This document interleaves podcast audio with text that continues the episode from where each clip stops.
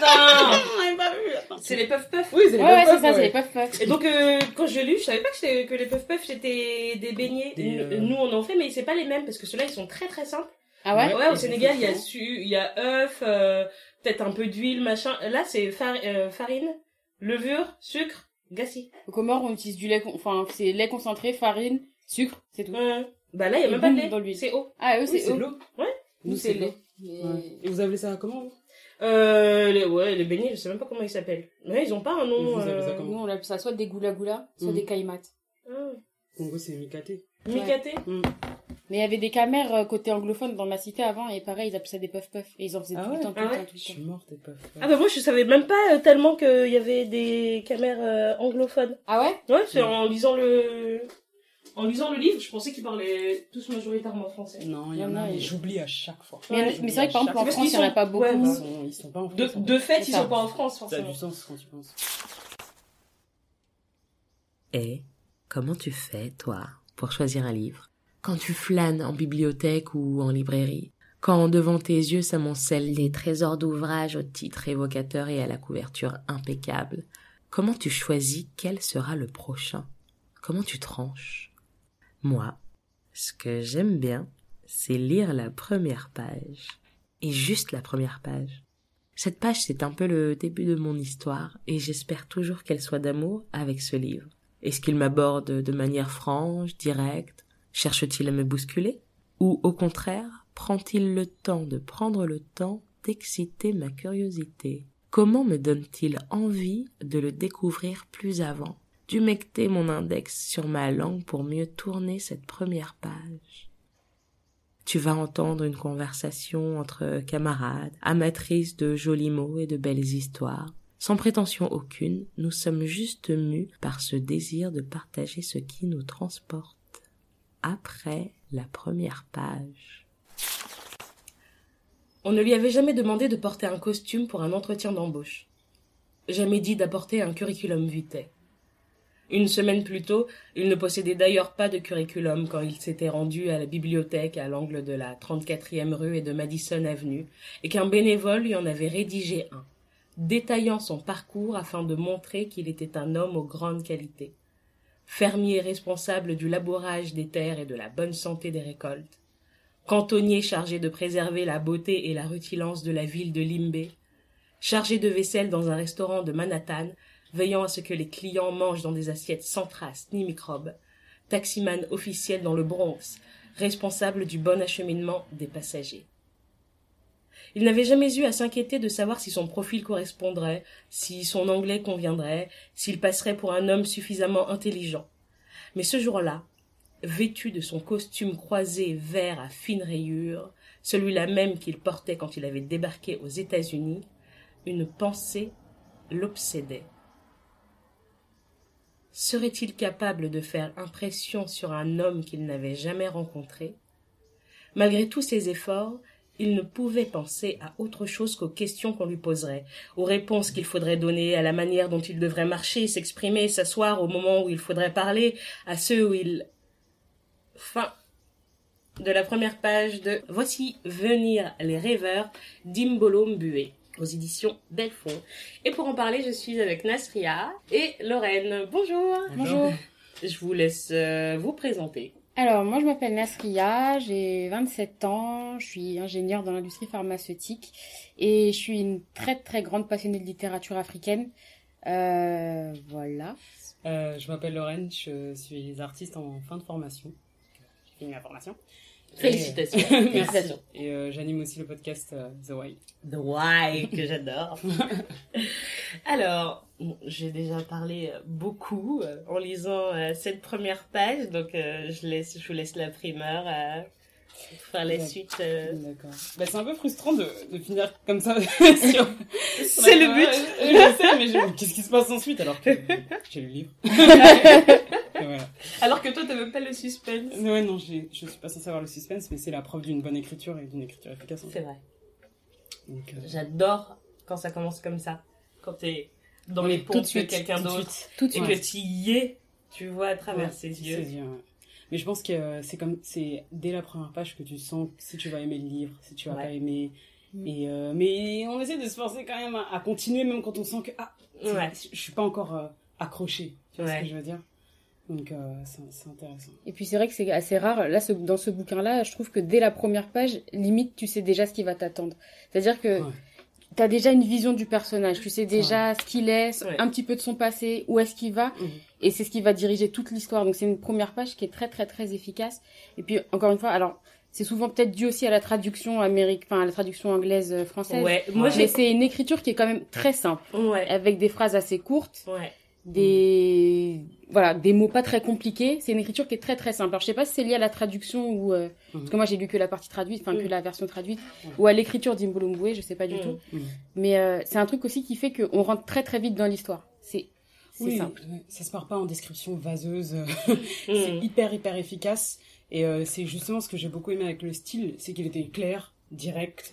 Euh, et quand il y avait des métaphores, euh, tout de suite tu saisissais en fait. C'est Et, ça euh, qui aide, ouais, c'est ça qui aide à, à te mettre dans la peau euh, du personnage, parce que toi-même, quand Mm. tu, mettons, quand tu marches dans la rue, tu Mhm. décris pas euh, pendant euh, 27 ans dans ta tête l'arbre Ah que tu croises en fait. Il te passe comme ça dans un coin de ta vision, et en fait, ton esprit a noté qu'il est passé, et ensuite tu passes à, à autre chose. Et elle a une écriture qui est un petit peu comme ça, C'est ça. très instinctive. et puis il y a c'est le côté. Le côté euh, candeur, en fait, tu découvres tout en même temps que les personnages euh, qui découvrent leur nouvelle vie en. Amérique. On n'a même pas fait de... Résumé de l'histoire. Ouais. Ouais, on est rentré direct dedans. C'est vrai. Et si, euh, et si quelqu'un vous a résumé Euh, alors, c'est l'histoire de la famille Jonga qui euh, émigre euh, aux États-Unis, arrive aux États-Unis, donc à New York. Le père de famille, Jende, il est parti. euh, Je crois que ça se dit Yende. Ça se dit Yende. Ouais. Enfin, jusqu'à ce matin, je le savais pas, mais j'avais vu, j'ai vu une, une interview de Imbolombe Ouais. qui disait Yende. Ah, c'est. Yende. Ouais, ouais. Donc c'est Yende Jonga ou Yende Yonga Ah bah, à mon avis, c'est Yende Yonga. Je pense. Ah, mais ça a plus de sens. Oui. Ah ouais? Mais je trouve dans ça sonne la sonorité J, Ouais, on a, J, c'est c'était rare, euh, rare, dans les langues euh, africaines. oui. Ouais. Donc, euh, ouais. Ouais, Bah, ok, ouais. bon, bah, Yende, alors oui, bah, ça a beaucoup plus de sens. Euh, c'est l'histoire de Yende qui est arrivé deux ans, il me semble, Ouais, avant, euh, avant le reste de sa famille Ouais. et qui vivait de petits boulots euh, précaires Mm. pour euh, les faire venir de, de leur ville natale, Limbe, qui est Exactement. au sud-est du Euh, sud-ouest, sud-ouest, à voilà. 80 km Voilà. de Douala. C'est ça, Et qui est une ville jumelée avec Saint-Brieuc. M'a appris. Wikipédia. Et les Bretons sont partout. Hum, c'est pas comme Lomé, qui est Lomé au Togo qui est jumelé avec Créteil. C'est vrai? Peut-être qu'il y c'est la capitale. C'est vrai Créteil, c'est Créteil, quoi. Ouais, Non, enfin, bon. Voilà. Ok. Donc ouais, euh, euh, Yende, donc c'est difficile à dire quand t'as lu Exactement, de pendant- Yende euh, décroche un poste de chauffeur pour un riche euh, banquier qui travaille pour la Lehman euh, Brothers. Exactement. Et donc l'histoire a lieu en 2007, donc euh, ça commence à être évident qu'on va suivre la chute euh, de cette banque de, et de ces personnes qui sont haut placées, mais Mhm. également toutes les manières dont ça a, euh, euh, par ricochet, atteint plein d'autres petites personnes, notamment les, toutes les personnes qui faisaient, qui étaient au service bah, des banquiers, des banques, qui faisaient, qui, qui faisaient partie de cette économie-là, Mhm. mais de manière secondaire ou, ou même tertiaire.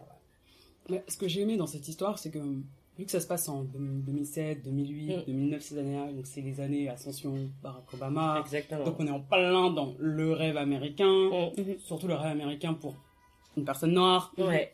Et, euh, et euh, voir les yeux à travers eux, euh, ça m'a fait me, rappeler bah, où est-ce que moi j'étais, tu vois, en, en 2000, 2000, 2007, 2008. Quand il est 2009, arrivé. euh, Quand il est arrivé et tout, ouais. j'étais aux États-Unis. Ah. T'as vécu là-bas, ça? Non, non, quand même pas. J'étais en France, mais l'année d'après, j'étais aux États-Unis. Ah. Et, et pareil pour la crise des subprimes, Mm. que, que je sais pas si vous vous rappelez, mais en France, c'était. euh, les lycéens ne comprennent pas ce qu'est la crise économique. Ouais. C'était Ouais. ça, Ouais. et c'était la filière ES qui était mise en avant parce que nous, on comprenait à peu près ce qui se passait, tu vois. Et, euh, et, et l'année d'après, j'étais aux États-Unis et j'ai vu, de mes yeux, vu le résultat de la, de la crise des subprimes avec euh, des quartiers entiers désertés, avec des maisons avec les panneaux euh, foreclosure, foreclosure des- qui avaient été repris par les banques. Et, et en lisant le livre, j'étais encore plus angoissée parce que tu sais déjà ce qui va se passer, tu vois, mais, mais eux ne savent pas en fait. Et ça, j'ai trou- c'est Je pense que c'est un des premiers livres que je lis qui est quand même dans une histoire très récente en fait, très proche en fait, Ouais, vrai. et qui est ancré dans, dans du bah, réalisme. Et on était déjà adultes à ce moment-là, donc on ça. se, on se souvient de la manière dont on l'a vécu. C'est ça. Et puis comme on a dit aussi de façon indirecte, c'est vrai que c'est la première fois qu'on voit une histoire. Donc en général, dans les histoires qui avaient été racontées autour des subprimes, soit c'est les banquiers directement, Mm. soit c'est les personnes qui ont fait des crédits. Mm. Mais alors des gens qui a priori n'ont rien à faire avec voir, cette ouais. crise-là, Mais qui dépendait quand même. et voir de- comment elles sont impactées, Ouais. Mm. parce que une personne travaille pour une autre personne, parce que tu connais une certaine personne, parce que toi tu as des tu as des démarches administratives qui, comme par hasard, tombent pendant ce moment-là, Ouais. Ouais. qui fait que indirectement tout le monde sera impacté par cette crise des subprimes, américains, pas américains.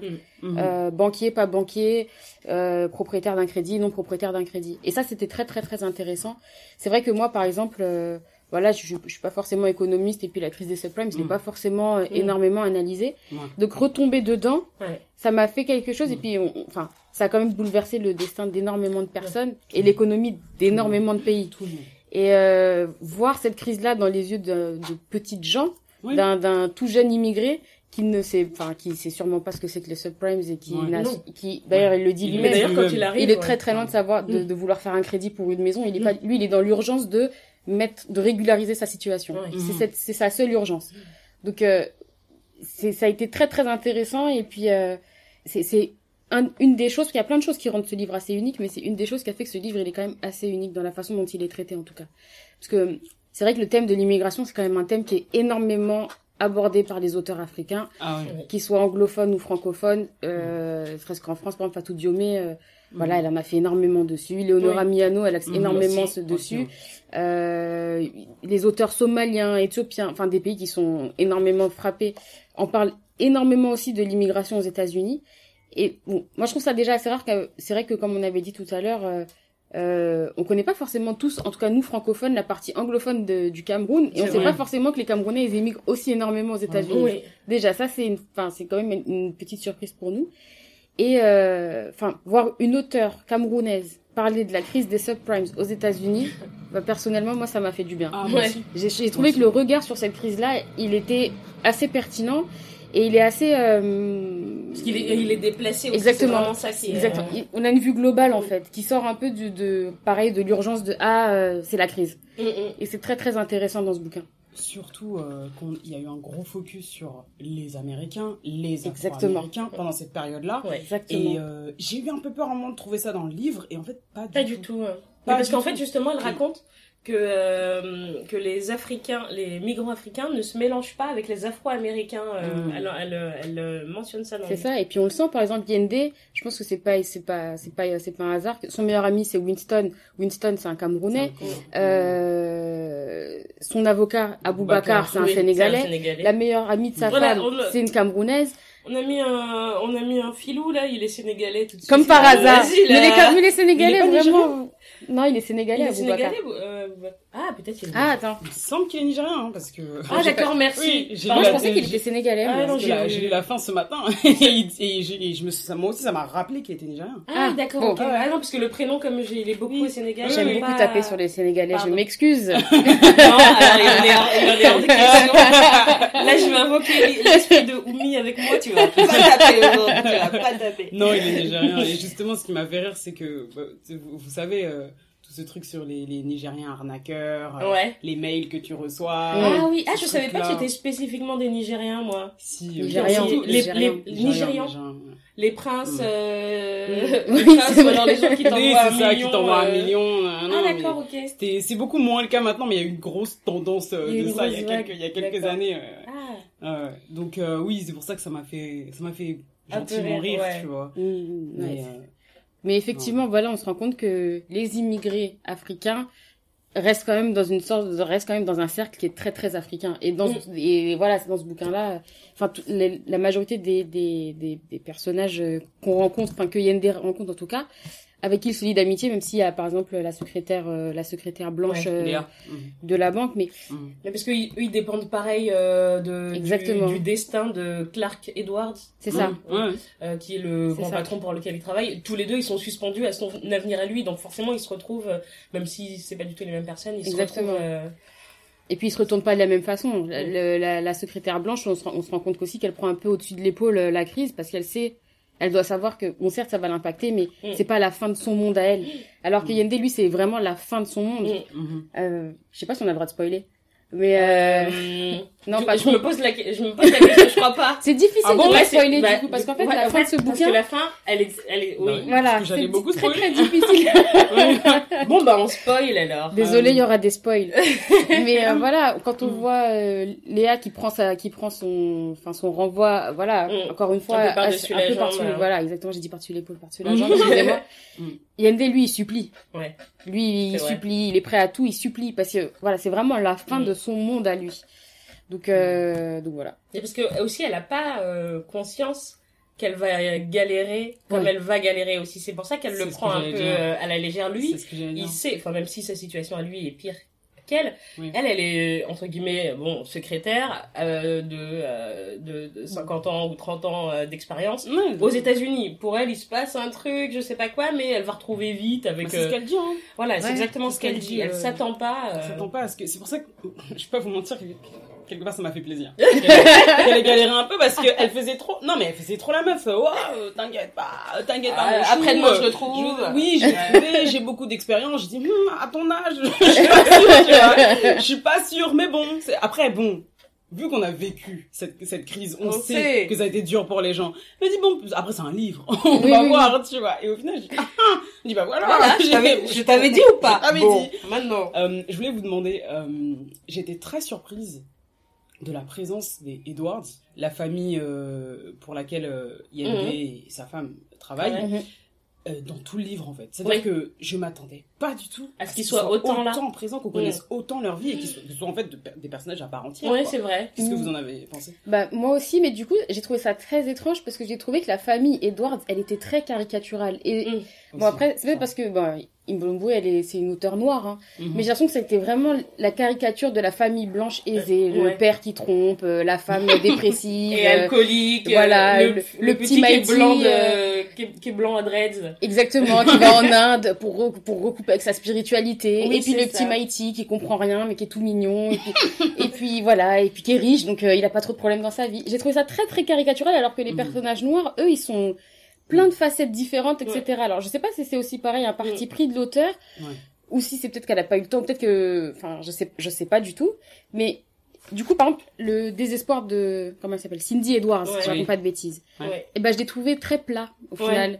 Euh, t'arrives pas. Parce qu'en fait, sur- euh, oui. j'ai sur- pas réussi à compatir en fait. Parce que leurs vraies histoires, elles arrivent euh, un peu euh, tardivement. Ouais. Tu sais, euh, euh, Clark Edwards, là, quand il sort de ses baskets de euh, banquier et qui commence à vraiment à sympathiser d'homme à homme avec Yende, Yende.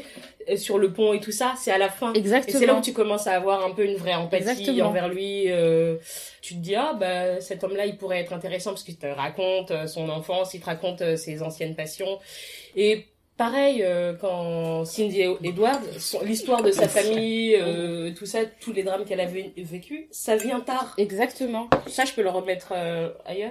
Et puis du coup, en plus, Ici, genre. des fois dans le bouquin, ils sont tellement présents que des fois t'as envie de dire ah mais c'est bon, on peut passer sur Yende Oui. parce que c'est plus intéressant quoi. tu sais, ah ça va, ok, d'accord, elle organise des galas, elle est triste, ok, ok.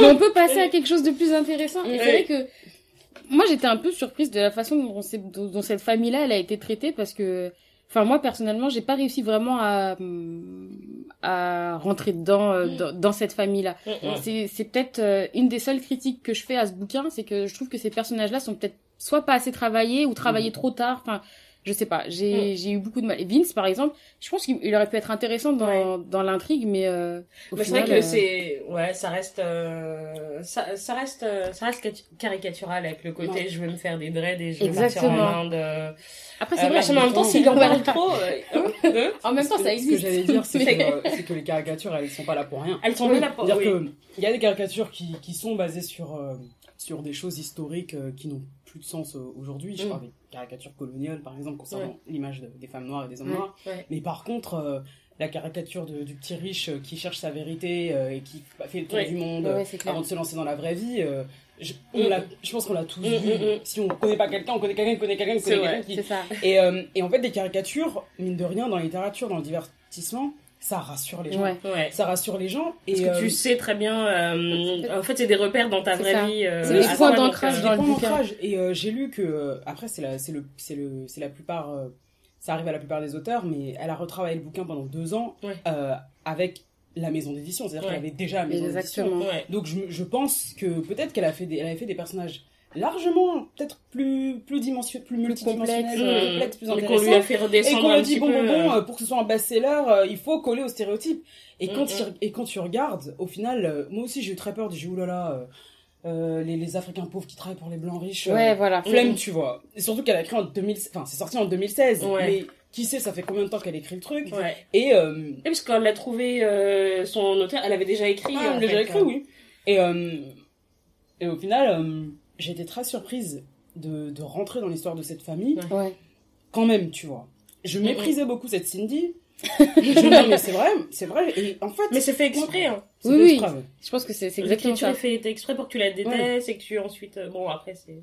Mais en même temps, je me suis dit, si c'est quand même dans le bouquin, et même si c'est un stéréotype et que c'est cliché, il y a des gens qui vivent réellement comme, Comme ça, ça. et qui Mm. vivent ça. Mm, C'est-à-dire mm. que pour le coup, je, je sais pas combien d'hommes ont travaillé pour euh, Lehman Brothers euh, ou à Wall Street et savaient ce qui allait se passer, Mm, avaient des femmes et n'arrivaient plus à gérer la pression, aller voir une prostituée. Il y a eu des histoires de, Oui, il y a eu des, il y a eu des scandales comme Ouais, ça, avec euh, exactement. des listes de clients, des listes de grands patrons, dans des beaux hôtels avec le chauffeur qui ne dit jamais rien. Mm, mm, mm. euh, Et qui attend devant. Et qui attend devant. Et, et quand tu. Enfin, littéralement, je.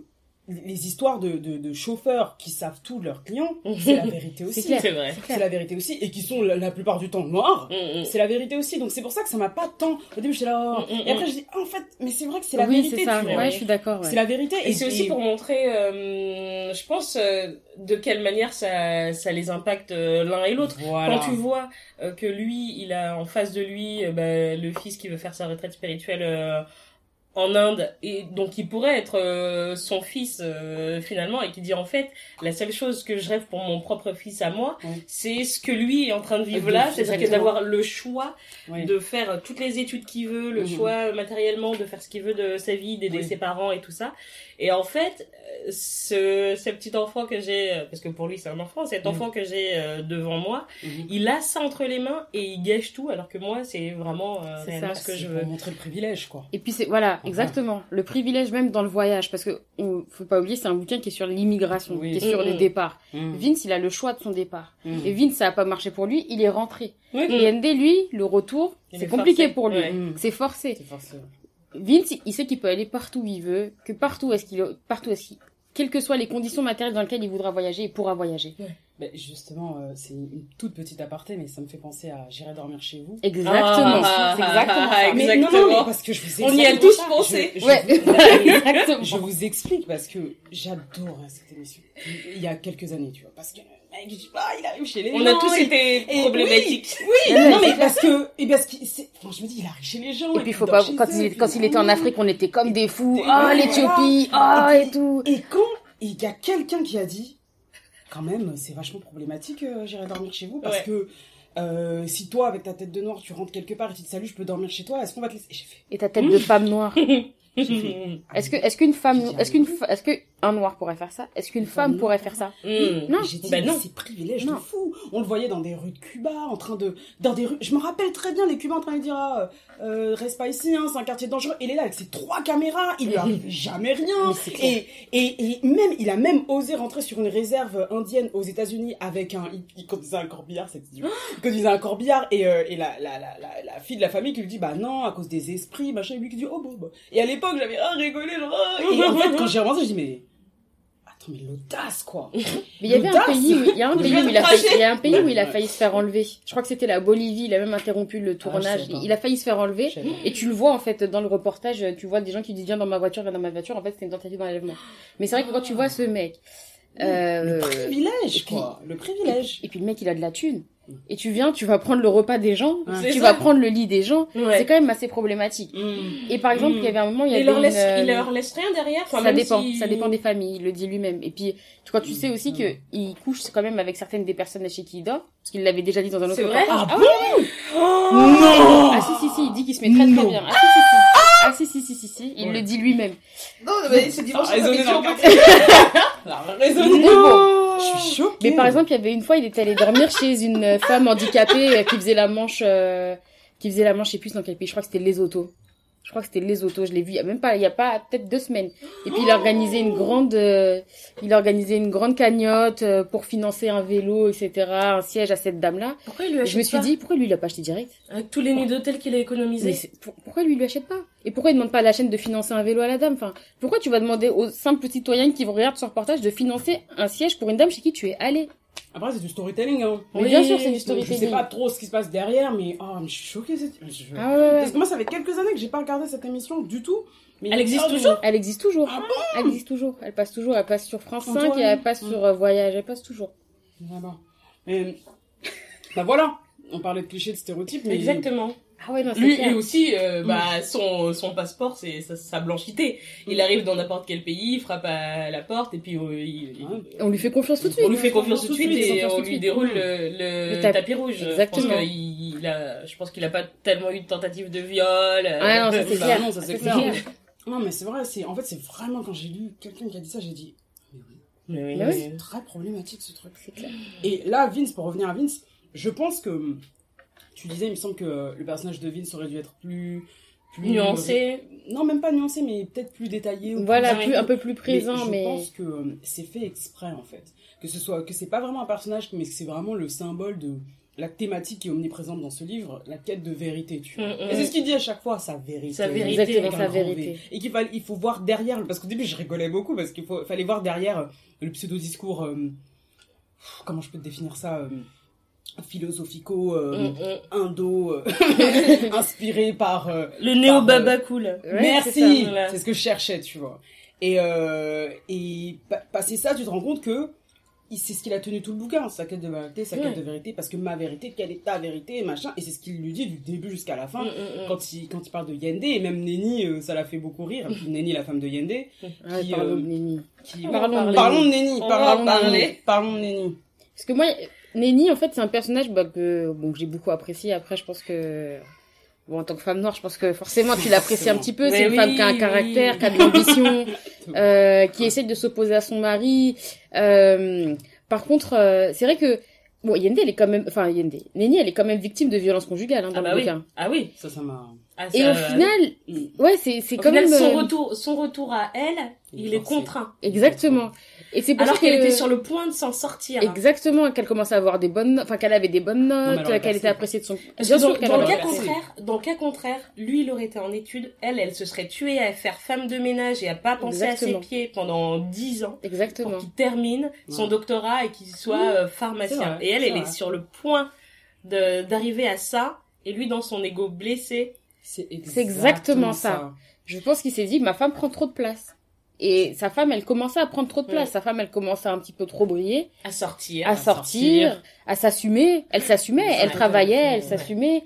Euh... Vas-y, vas-y. C'est quand elle a fait le coup à, à Cindy Oui, que là, il, Il il, s'est a, dit- il a effrayé. Mais qui ne l'aurait Il pas l'a fait effrayé. en tout cas. Qui ne Attends, l'aurait mais pas attends, fait je voulais vous poser la question en plus. Qu'est-ce que, est-ce que, qu'est-ce Qui ne enfin, l'aurait pas fait Moi, ça m'a. Tu sais que toi- tu sais que t'es dans une, t'es dans une situation Ouais, pas, critique. J'étais pas prête non plus, mais c'est ça ou la mort, entre guillemets, tu C'est vois. ça, financièrement, t'as t'as deux enfants. Ouais. Tu vois, tu, tu vois une femme qui te méprise. Ouais. Tu vois Et puis, en euh, plus, que ton mari ont- se tue à la tâche. En plus, ils ont choisi, ils ont. Lui, il l'a pas fait.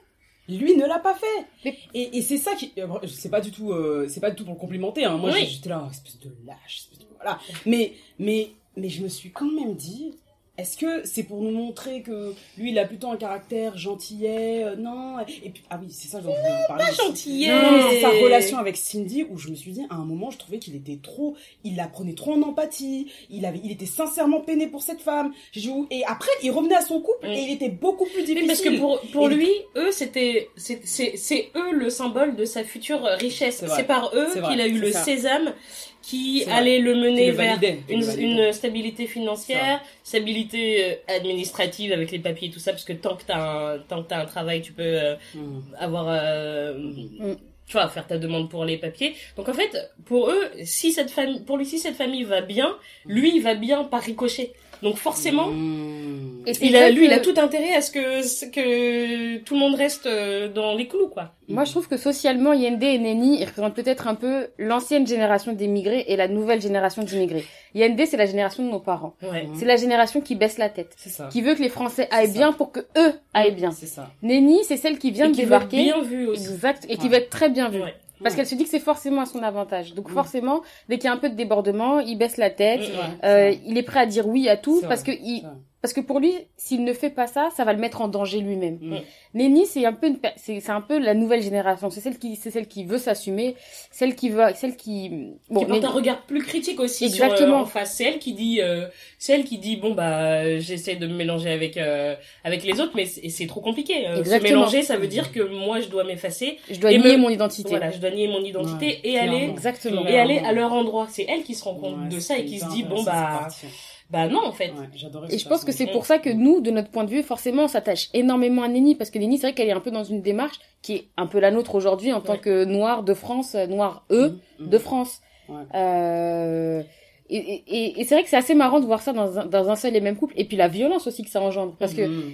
c'est pareil pour nous et, et certains de nos parents. Je pense que ça a entraîné des débats qui étaient parfois houleux Mm. sur nos sur nos orientations de vie, sur Mm. les envies qu'on avait envie, parce que Mm. eux ne comprennent pas forcément ce Mm. besoin d'émancipation et vrai. ce besoin de s'affirmer au sein de cette société-là.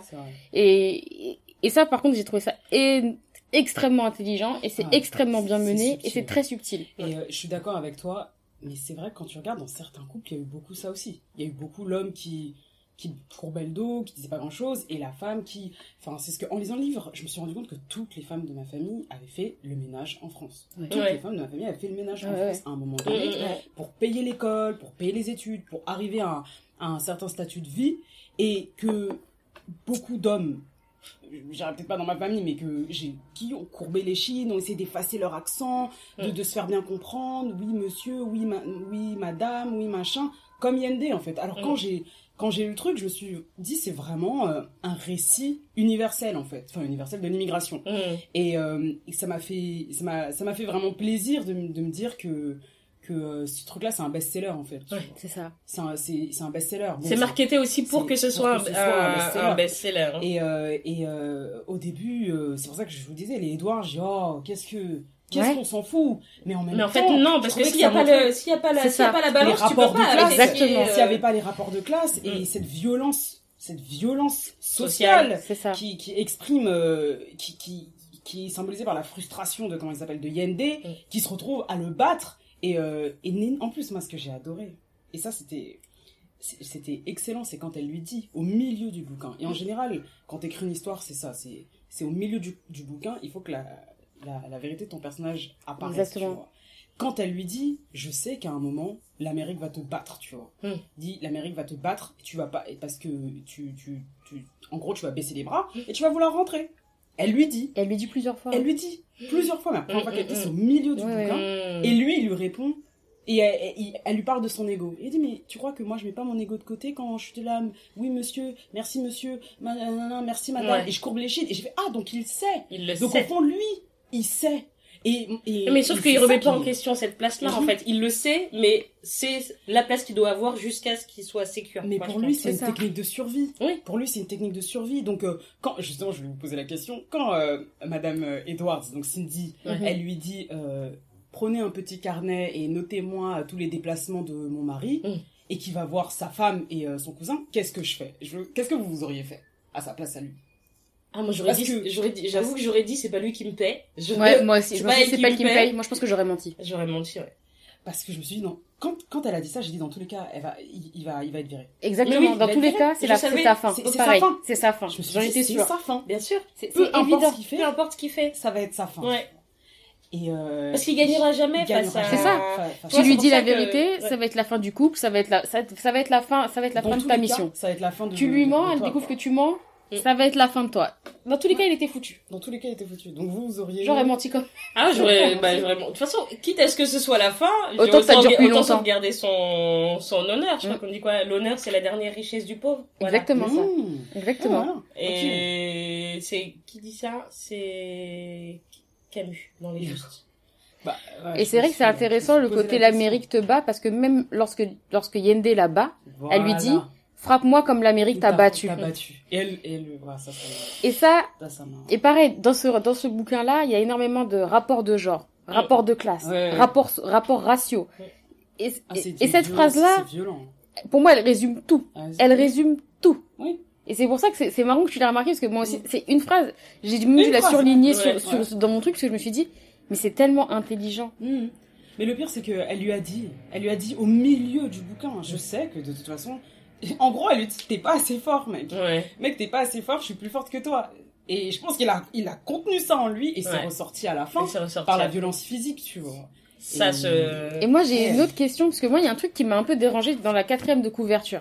Ouais. On voit drôle et poignante l'histoire. Moi, dans la- j'ai pas trouvé énormément de drôlerie, en fait. hein.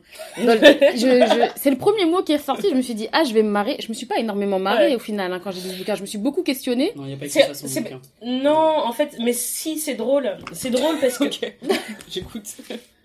C'est drôle, drôle, en fait, c'est leur regard sur Oui. l'Amérique et les Américains qui est drôle et leur regard sur la sur la situation tout ce qui apparaît normal à tout le monde euh, les- genre les, les soirées où, il- où le gars il en peut plus il enchaîne les sex on the beach euh, Mhm. parce que vraiment tout le monde euh, tout le monde lui sort par les trous en fait toutes ces petites situations là où ils rencontrent des Américains qui, où ils font des choses où ils font des choses où eux ils sont mais que, Qu'est-ce- mais que fait cette personne? Quand ils vont et où elle- quand elle va à la bibliothèque travailler avec ses amis donc voilà elle est là elle arrive elle va à la- elle va à la bibliothèque et elle, elle raconte que euh, euh, dix minutes après avoir commencé à, à réviser ensemble ils font tous oh là là et si on mangeait? Ils s'arrêtent tout ils commandent et tout vrai. donc elle elle est là elle a, elle a dû dépenser 15 dollars pour acheter une pizza qu'elle avait pas envie de manger elle a perdu une heure dans ses révisions alors que alors que une heure dans son statut de mère qui travaille euh, et qui a plein de choses à précieux. faire c'est Mm. c'est précieux Impressionnant. donc en fait, tu vois, il y a- dans le décalage là, dans cette manière de raconter les choses, tout ça c'était Parce que moi, j'étais tellement imprégnée de l'urgence des personnages Oui. qu'au final, Mmh. j'étais tellement dedans, je me Ouais, suis dit, mais passé, tu t'es voilà, dit, mais où, je me suis dit, mais, mais où c'est marrant Enfin, moi, je- franchement, eh, je disais ça, mais vraiment, comme tu disais tout à l'heure, comme, on, comme, comme si j'étais devant une série, j'étais là, mais vas-y, débrouille-toi, vas-y. Et puis, je les, tu sais, je les engueulais, genre, non, fais pas ça, Cindy Mais j'étais je j'étais dans l'urgence comme eux, quoi. Mmh. J'étais... Oh, Cindy, je En fait- savais qu'elle allait être salope. Ouais, Pardon, ouais. hein. Oui, oui, y a pas de souci. Mais en fait, je me suis dit, j'ai j'ai beaucoup, euh, j'ai fait un parallèle avec pas seulement ma vie, mais la vie de, j'ai envie de dire tous les Africains en fait, Ouais. Où on est toujours dans l'urgence anyway. Tu vois Oui. ce que je veux dire? On a toujours une épée de Damoclès de quelque chose au-dessus de la tête. C'est pas te jure. envoyer de l'argent quelque part parce Ouais. que quelqu'un a quelque chose, parce que à chaque fois les appels qu'il reçoit d'un Oui. père, d'une cousine, d'un cousin, d'un, d'un- bah, nous c'est pareil dans la vie en fait. On a toujours, oh, Tout s'enchaîne. Dès que t'as réussi à oh, mettre 2,50€ de côté, de côté, oui, c'est ah, et quelque part où ah, il faut que je me rende là où il y a, il y a toujours quelque chose, tu vois. Mhm. Donc au final, même dans la vie, bah tu profites quand même, tu dépenses. c'est vrai que nous on vit avec un, un niveau de stress, euh, Oui. je pense, euh, Qui- qui est bien supérieur. bien en fait, c'est supérieur, c'est notre niveau est normal. habituel, voilà. Il est C'est ça, habituel, donc qui est c'est pour ça habituel, que- en fait. Bon, C'est après, ça. c'est pas Et- encore le niveau d'un, d'un, d'un, en tout cas pour moi, euh, Oui. qui, qui est des papiers. C'est oui, c'est pas encore le niveau d'un, immigré, mais, euh, mais, mais oui, je euh, peux comprendre on, ça, ouais. on, on a, on connaît des gens qui n'ont pas les papiers ou Mm. sont dans la- le, la- le processus ou sont en instance de machin. Mm. Mhm. Et, et en fait, on, est, on vit toujours comme ça et on Dans vit quand même. on ça. fait quand même la fête, on sort quand même Ouais. comme eux en fait. Donc Ouais. c'est pour ça que du coup, quand j'ai lu le bouquin, contrairement à toi, j'avais oublié, j'avais oublié qu'il y avait ça. Et c'est quand il, et c'est quand il rappelle. Et ça Ah, revient oui, à c'est chaque vrai. fois. Ouais. Oui, bah il peut pas régler ça. Il peut s'amuser, il peut s'amuser enfin, tu vois. genre. Et par exemple quand, euh, euh, par exemple ça c'est une technique euh, de littérature que j'adore, c'est qu'à un moment, elle laisse passer deux chapitres en osant oublier que Nenny est enceinte. Mhm. Ouais. Boum, le bébé arrive. Mhm. Ouais. Fait, Ah, c'est vrai, Mathilde Non, mais j'étais vraiment touchée comme si c'était ma famille, Ouais, comme ouais. si je regardais, alors que tout le, bou- tout le début du bouquin, on nous répète qu'elle est enceinte, en fait. Oui, c'est vrai. Et c'est vraiment, elle a laissé passer deux chapitres où elle parle exclusivement d'autre chose, et boum, le bébé arrive, tu vois. Et J'étais émue comme si euh, c'était quelqu'un de ma famille, tu vois. Et ce livre, il est vraiment bien écrit. Ouais. Ouais, Il ouais. est vraiment bien écrit, mais pour le coup, euh, le- les papiers, le- c'est vrai que par contre, ça j'ai trouvé ça un peu pathétique, mais compréhensible quand même. Et c'est là que tu vois que Naniel a raison sur l'ego de Yende. Ouais. C'est, je peux pas me faire croire que ton grand patron euh, Wall Street, il peut, Il peut pas t'aider. Ouais, On est d'accord. Vous êtes comme ça. Il, il donne de l'argent à gauche à droite. Tu le couvres mm, mm, Tu le couvres. Il Et connaît tu forcément, et il tu a des relations. Bien sûr. Oui, Mais bien Donc, sûr. euh, et euh, je sais pas si je peux le dire, mais, euh, Bah mais oui. quand à la fin, euh, il dit mais pourquoi vous m'avez pas dit? Mais machin, j'étais directeur des services de l'immigration. Mais Bah, non. Voilà, gros. Mais non, mais Bah non, voilà. mais en même temps, c'est c'est toujours comme ça. C'est une fois que t'as dépassé, euh, t'as dépassé bien la galère, qu'on t'a vu galérer, qu'on t'a dit ah bon, ah mais euh, moi j'ai une j'ai une de mes potes qui est. DRH de machin, pourquoi tu m'as pas dit? Gars, ça fait six ans que je cherche du travail. Après, Oui, c'est vrai qu'Yende il est dans une vois, position où lui, il écoute beaucoup, mais il se dévoile pas beaucoup à Monsieur. Clark. Hein. C'est vrai, ça. parce que Il cherche à rester à sa place. Exactement, il, il, il se dévoile pas beaucoup et puis je pense qu'il a, il- enfin on, on le ressent de toute façon, il a très très peur de perdre son poste. Ouais. Alors il se dit, bon, si je lui dis que j'ai pas de paplard, même si, parce qu'en vrai il lui a jamais posé la question, parce que pour lui c'est évident. Ouais. Donc je vais pas, je, si je lui, si je lui dis, bah peut-être que ça va me mettre mal. Mm. Si et du coup il se dévoile jamais. Et effectivement, je me suis dit, mais euh, Monsieur Clerc, du coup, il est dans un égoïsme total où Bien il s'est sûr. jamais demandé, mais est-ce que lui, en fait, dans sa vie, ça va? Oui, mais au début du bouquin, il lui demande est-ce que vous avez. Mais c'est ça que je dis en Oui. fait quand tu galères, tu galères, on te voit, on te voit pas, euh, il- on te voit pas, ça on part du principe que ça va. Ouais, c'est vrai. Sauf si c'est pas euh, explicitement visible que ça va pas. Mais eff- effectivement, c'est vrai qu'il est vachement centré sur lui, mais quand Mais tu il est regardes. énormément c'est- Mais centré c'est une sur le monde. relation euh, dominant-dominé. Mais bien Et sûr. en général, quand c'est comme ça, euh, qui, qui s'intéresse vraiment à la vie de sa secrétaire quand t'es patron Qui s'intéresse vraiment à, à la Sauf vie que de là, ton ils ont, chauffeur ils ont quand même dépassé ce rôle-là parce que Yende, il est énormément rentré dans sa vie. Sa femme travaille, sa femme travaille pour Cindy. Non, ils ont pas dépassé. euh, Ils ont quand même, ils ont quand même dépassé le simple Non. statut secrétaire patron. Pour Yende, en tout cas, lui, Mhm. il le ressent comme ça. Il a Oui. l'impression quand même de faire partie de la vie des Clarks, un petit Sauf peu dans le non. Il dit, il dit, hein, et justement avec ces histoires de quand il l'a emmené à l'hôtel, il dit, oh, c'est c'est magnifiquement écrit, je pourrais jamais le redire comme elle l'a écrit, mais il dit, on a ce truc d'homme à homme, Mhm. mais on a quand même nos distances, donc jamais il explique ce qu'il fait. Dans Mais en attendant- il dissipe la gêne en disant, bah sinon, non, non, non. Tu vois, Sur on ce côté-là, mais pas- je pense que c'est peut-être une histoire quand même que de pratique qui le met un peu mal à l'aise. Mais par exemple, Maïti Ouais. vient quand même manger chez lui. Tu vois Ouais. Moi, je vais pas, je vais, je vais pas demain Oui, mais euh, faire manger à le, fils de mon patron Non. à, à Non, son mais à insu. l'insu des parents. Oui, mais il le fait quand même. Oui. Moi, demain, même à l'insu, je vais pas faire manger mon, mon- le fils de mon patron chez moi. Donc, j'ai l'impression qu'il veut quand même, qu'il, qu'il, peut-être que je sais pas. Moi, j'ai eu l'impression quand même que ça lui faisait, euh, peut-être oublier aussi lui sa réalité de se dire, bah, je fais un peu partie de la vie des Clarks. Mm. Et je suis important dans la vie des Clarks. Je pense qu'il y a de ça. Donc je les respecte, donc Cindy elle me fait de la peine. Voilà. Et, bien, nan, nan. Et en plus, moi c'est ça qui m'a énervé, c'est c'est vraiment, c'est même pas genre Nenny qui est aussi une femme, qui a des enfants, La qui, solidarité qui féminine. féminine. Non, c'est lui qui déjà occupe-toi de ton foyer à toi, c'est ce que Nenny elle lui dit d'ailleurs. Oui, oui. Et qui est là, oh, cette femme avait l'air, oh, ça lui faisait plaisir quand elle souriait, oh, elle a l'air tellement malheureuse. Mais quoi, tu vas la serrer dans tes bras maintenant, mais calme-toi. Je, je- je disais, non, mais je lisais le bouquin et je disais, mais pourquoi est-ce qu'elle a, elle a, pourquoi est-ce qu'elle a plus de compassion que sa femme qui en fait mille fois plus tu Exactement. Bah, c'est Et- classique. C'est un syndrome de la femme euh, en détresse. euh, et la femme en Oui, détresse, elle est Bah, pas. C'est ça. La, la C'est demoiselle pas sa en femme à lui, détresse. voilà. Oui, la demoiselle en détresse. C'est ça. Et c'est pas sa femme à lui. C'est pas sa femme à lui, non. C'est pas Oui, sa femme à lui. est rarement africaine. La Bah demoiselle en détresse. Oui. Et, et, et ça, ça m'a. Et c'est pour ça que, à la fois, ce personnage, j'avais beaucoup d'empathie, à la fois, il m'énervait profondément, en fait, tu vois. Parce que pour, pourquoi Pourquoi? Concentre-toi sur ton foyer, sur, sur faire les choses bien, tes papiers, machin. Non, Mais c'est vrai que tout à l'heure, on disait que Monsieur Clark, il était énormément centré sur lui-même. Yende aussi, hein. Oui, Yende, il connaît quoi de la vie Bah, de des, c'est des Il connaît pas son Oui, prof. Il connaît pas son Il prof. connaît, Ouais. il connaît pas son, même Oui. son église, il la connaît très très peu. ouais, c'est c'est vrai. vrai, c'est parce Euh, qu'elle fait en cours. Qu'est-ce qu'il connaît de la vie de Nenny Ouais, Et c'est, je pense que c'est aussi, c'est un, c'est un des trucs qui fait que, à la fin, leur relation devient de plus en plus violente. C'est que je pense qu'à la fin, il se rend compte qu'en fait, il ne connaît Il plus a- Nenny. Elle Elle lui échappe. Alors que avant- alors qu'ils ont grandi ensemble. Alors qu'ils ont grandi euh, ensemble, ils sont que- ensemble depuis si longtemps, ils avaient un but commun au final, Ouais. de venir tous les deux aux États-Unis. Mais à la fin, les, Mm. les États-Unis, ça a fait qu'il y a une distance qui s'est installée entre lui et Nenny. Ouais. Et c'est aussi une des choses, je pense, qui a fait que voilà, il a fui. Et, enfin, on peut parler de la fin, mais Oui. et qu'il a voulu fuir en fait, parce Mm. qu'il se rendait compte qu'il maîtrisait plus Nenny. Ouais. Hmm, Intéressant. Et du coup, parlons de la fin. Ah oui, vraiment, euh, ce bouquin, c'est aussi sa fin. Ouais. Moi, j'ai Bah, beaucoup lu. J'avais pas du tout Que c'était- que C'était un-.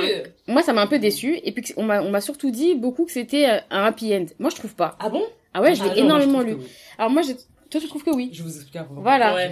Donc moi, j'ai beaucoup lu. euh, par exemple, on me, dit- on, on me disait, bah voilà, euh, Imbolongwe, elle a voulu dire, voilà, pourquoi vous vous battez dans un pays étranger? Au final, quand vous rentrez chez vous, vous vous sentez bien et puis tout se passe bien pour vous. euh, au final, moi, je trouve que pour Nenny, ça se passe pas bien. Bah non. Nenny, elle vit ça comme un renoncement. Ouais. Je c'est dur. Elle veut, enfin, elle, elle va au point de réfléchir au fait de se faire, de faire euh, adopter son fils Ouais. pour que lui Pour que puisse lui rester. puisse, Donc, elle veut même, enfin voilà, elle est, elle est, elle se bat pour ça tout le temps, tout le temps. Et puis à la fin, moi limite j'avais les larmes aux yeux quand je la voyais retourner à Limbé et qu'elle disait, Mm. moi je suis pas comme elle de toute manière. C'est, quand même une façon de se défendre aussi Ouais. parce qu'elle sait qu'elle va être le sujet des colibés, etc.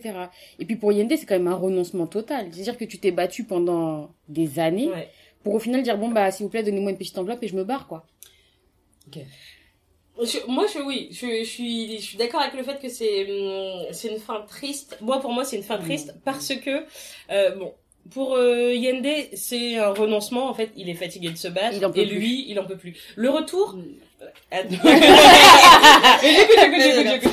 donc le, le- le retour, il est triste parce que euh, c'est la fin d'un rêve, les rêves qu'il avait formés dès le départ. Mhm. Mais en même temps, euh, il se crée de nouveaux rêves sur ce que lui va faire là-bas. Moi, ce qui m'a euh, donc c'est donc c'est pas grave. Donc pour lui de, de son côté, le, le retour ça va. Mais c'est sur Nenny qui, comme je disais tout à l'heure, elle est contrainte à rentrer. Il a contraint physiquement à rentrer. Il a contraint psychologiquement. Il a contraint mentalement. Alors que elle, de son côté, avec son visa étudiant qui aurait pu être prolongé, avec euh, son diplôme de pharmacienne, elle aurait pu, euh, euh, voilà, euh, elle faire quelque chose. Elle, de son côté, elle aurait pu euh, accéder, toucher à ce rêve-là, et on lui a pris. Et puis le renoncement, il arrive un peu d'une façon un peu bizarre, moi je trouve. Ils ont quand même eu un fils qui est né sur le sol américain. Et ils ne l'utilisent pas en Oui, fait. Cette arme-là, ils ne l'utilisent pas. Et c'est assez surprenant quand même. En général, Je suis pas surprise. euh, toi t'étais pas surprise. Moi j'étais En fait- super surprise. En fait, en fait, je me suis pas au début quand je, quand je voyais la tournure que ça prenait, j'ai dit mais attends, ils vont rentrer, c'est fini. Après tout ce qu'ils ont fait. Après tout ce passé. ça. Mais après, j'ai vraiment, je me suis dit mais en fait, il faut prendre l'histoire autrement. C'est, on vit aussi dans un monde où pendant longtemps, je pense que c'est en train de s'essouffler vraiment. On nous a fait croire que Les gens, ils ont cru, ils étaient à Saint-Tropez. pendant longtemps, on nous a fait croire que l'Amérique c'était la terre de tous les possibles. Oui. Voilà. C'est dit dès le début du bouquin. Ouais. Et, euh, Et dans le titre. Et dans le titre. Et c'est ce qui se passe aussi dans Americana, Ouais. qui rentre aussi chez elle à, à la fin. Et, et en fait, dès, dès au bout de un ou deux chapitres, on nous parle de Vince et sa quête de vérité, Vince et sa quête de vérité. Et je pense que en fait ça, c'était initiatique, c'était Mm. une quête. Et le, fi- le bouquin finit par euh, le petit qui dit, son père qui dit on va où? À Le ton petit qui dit à la maison. Le Ouais, petit. il dit, À ton À la avis, maison. le petit dit à la maison. Moi, ce que j'ai aimé, c'est que le petit, on l'a, on n'a pas trop entendu dessus, mais à la Ouais. fin du bouquin, il dit à la maison. Oui. Et en fait, c'est là que j'ai dit attends, attends, attends, il faut que tu revoies l'histoire, le récit, il faut que tu le revoies autrement en fait. C'est pas parce que t'as as percé aux États-Unis que ça y est, t'es arrivé en fait. Ouais, ouais. Et c'est là que je me suis dit, c'est peut-être pas un, renonce, un renoncement. Le problème de Nenny, je suis désolée, vous allez peut-être pas être d'accord avec moi, mais c'était son ambition destructrice. Comment on voit ça Quand la pasteur lui dit, vous êtes prêt à genre euh, plus voir votre fils, faire le faire adopter, euh, machin, machin, et etc., etc., détruire votre famille, est-ce que vraiment ça passe au-dessus de ça Euh, Votre ambition pour lui, elle dit rien. Donc en fait, elle nous fait croire depuis le début qu'elle est prête à tout, elle est prête à tout, mais elle est pas prête à tout. Parce que sinon, elle aurait pris son émancipation, elle aurait pris ses clics et ses claques et, et euh, Yende au revoir en fait. Mm. Et, et c'est ça, et c'est là que je me suis dit, mais meuf, euh, c'est bon. Si t'étais prête à faire adopter ton fils, etc. et compagnie, bah fallait, t'avais qu'à contracter un continuer. faux mariage. T'as- t'as- fallait faire ta route toute seule, donc non. Et je pense que c'est une espèce de leçon pour nous dire, des fois on croit qu'on veut quelque chose, et en fait on ne veut pas vraiment, tu vois. Et, et pas, euh, je pense qu'elle voulait vraiment devenir pharmacienne, Oui. mais qu'elle elle était peut-être pas prête à s'émanciper de son mari, alors qu'elle aurait pu, et s'émanciper du...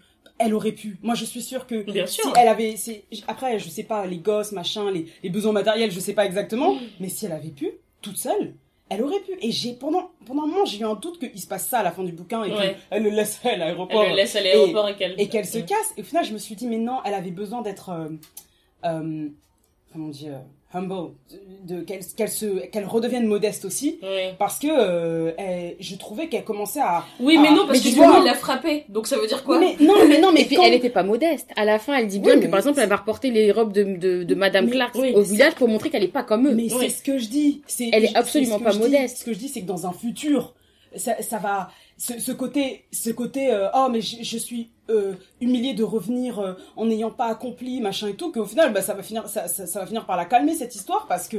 Euh, elle est partie, croire. ils sont partis, genre, son, quand ils sont partis, son père a loué un bus, Oui. tout le monde est parti à l'aéroport, ils sont partis en fanfare, Parce que elle revient voilà, un peu, voilà, parce que elle, son problème, elle, son problème aussi, et ça, c'est, tu vois que les personnages, ils sont méga bien construits, mais en général, les personnages dans un récit, pour euh, ce qui motive le fait qu'ils parlent, c'est un truc qui s'est passé dans le passé, tu vois.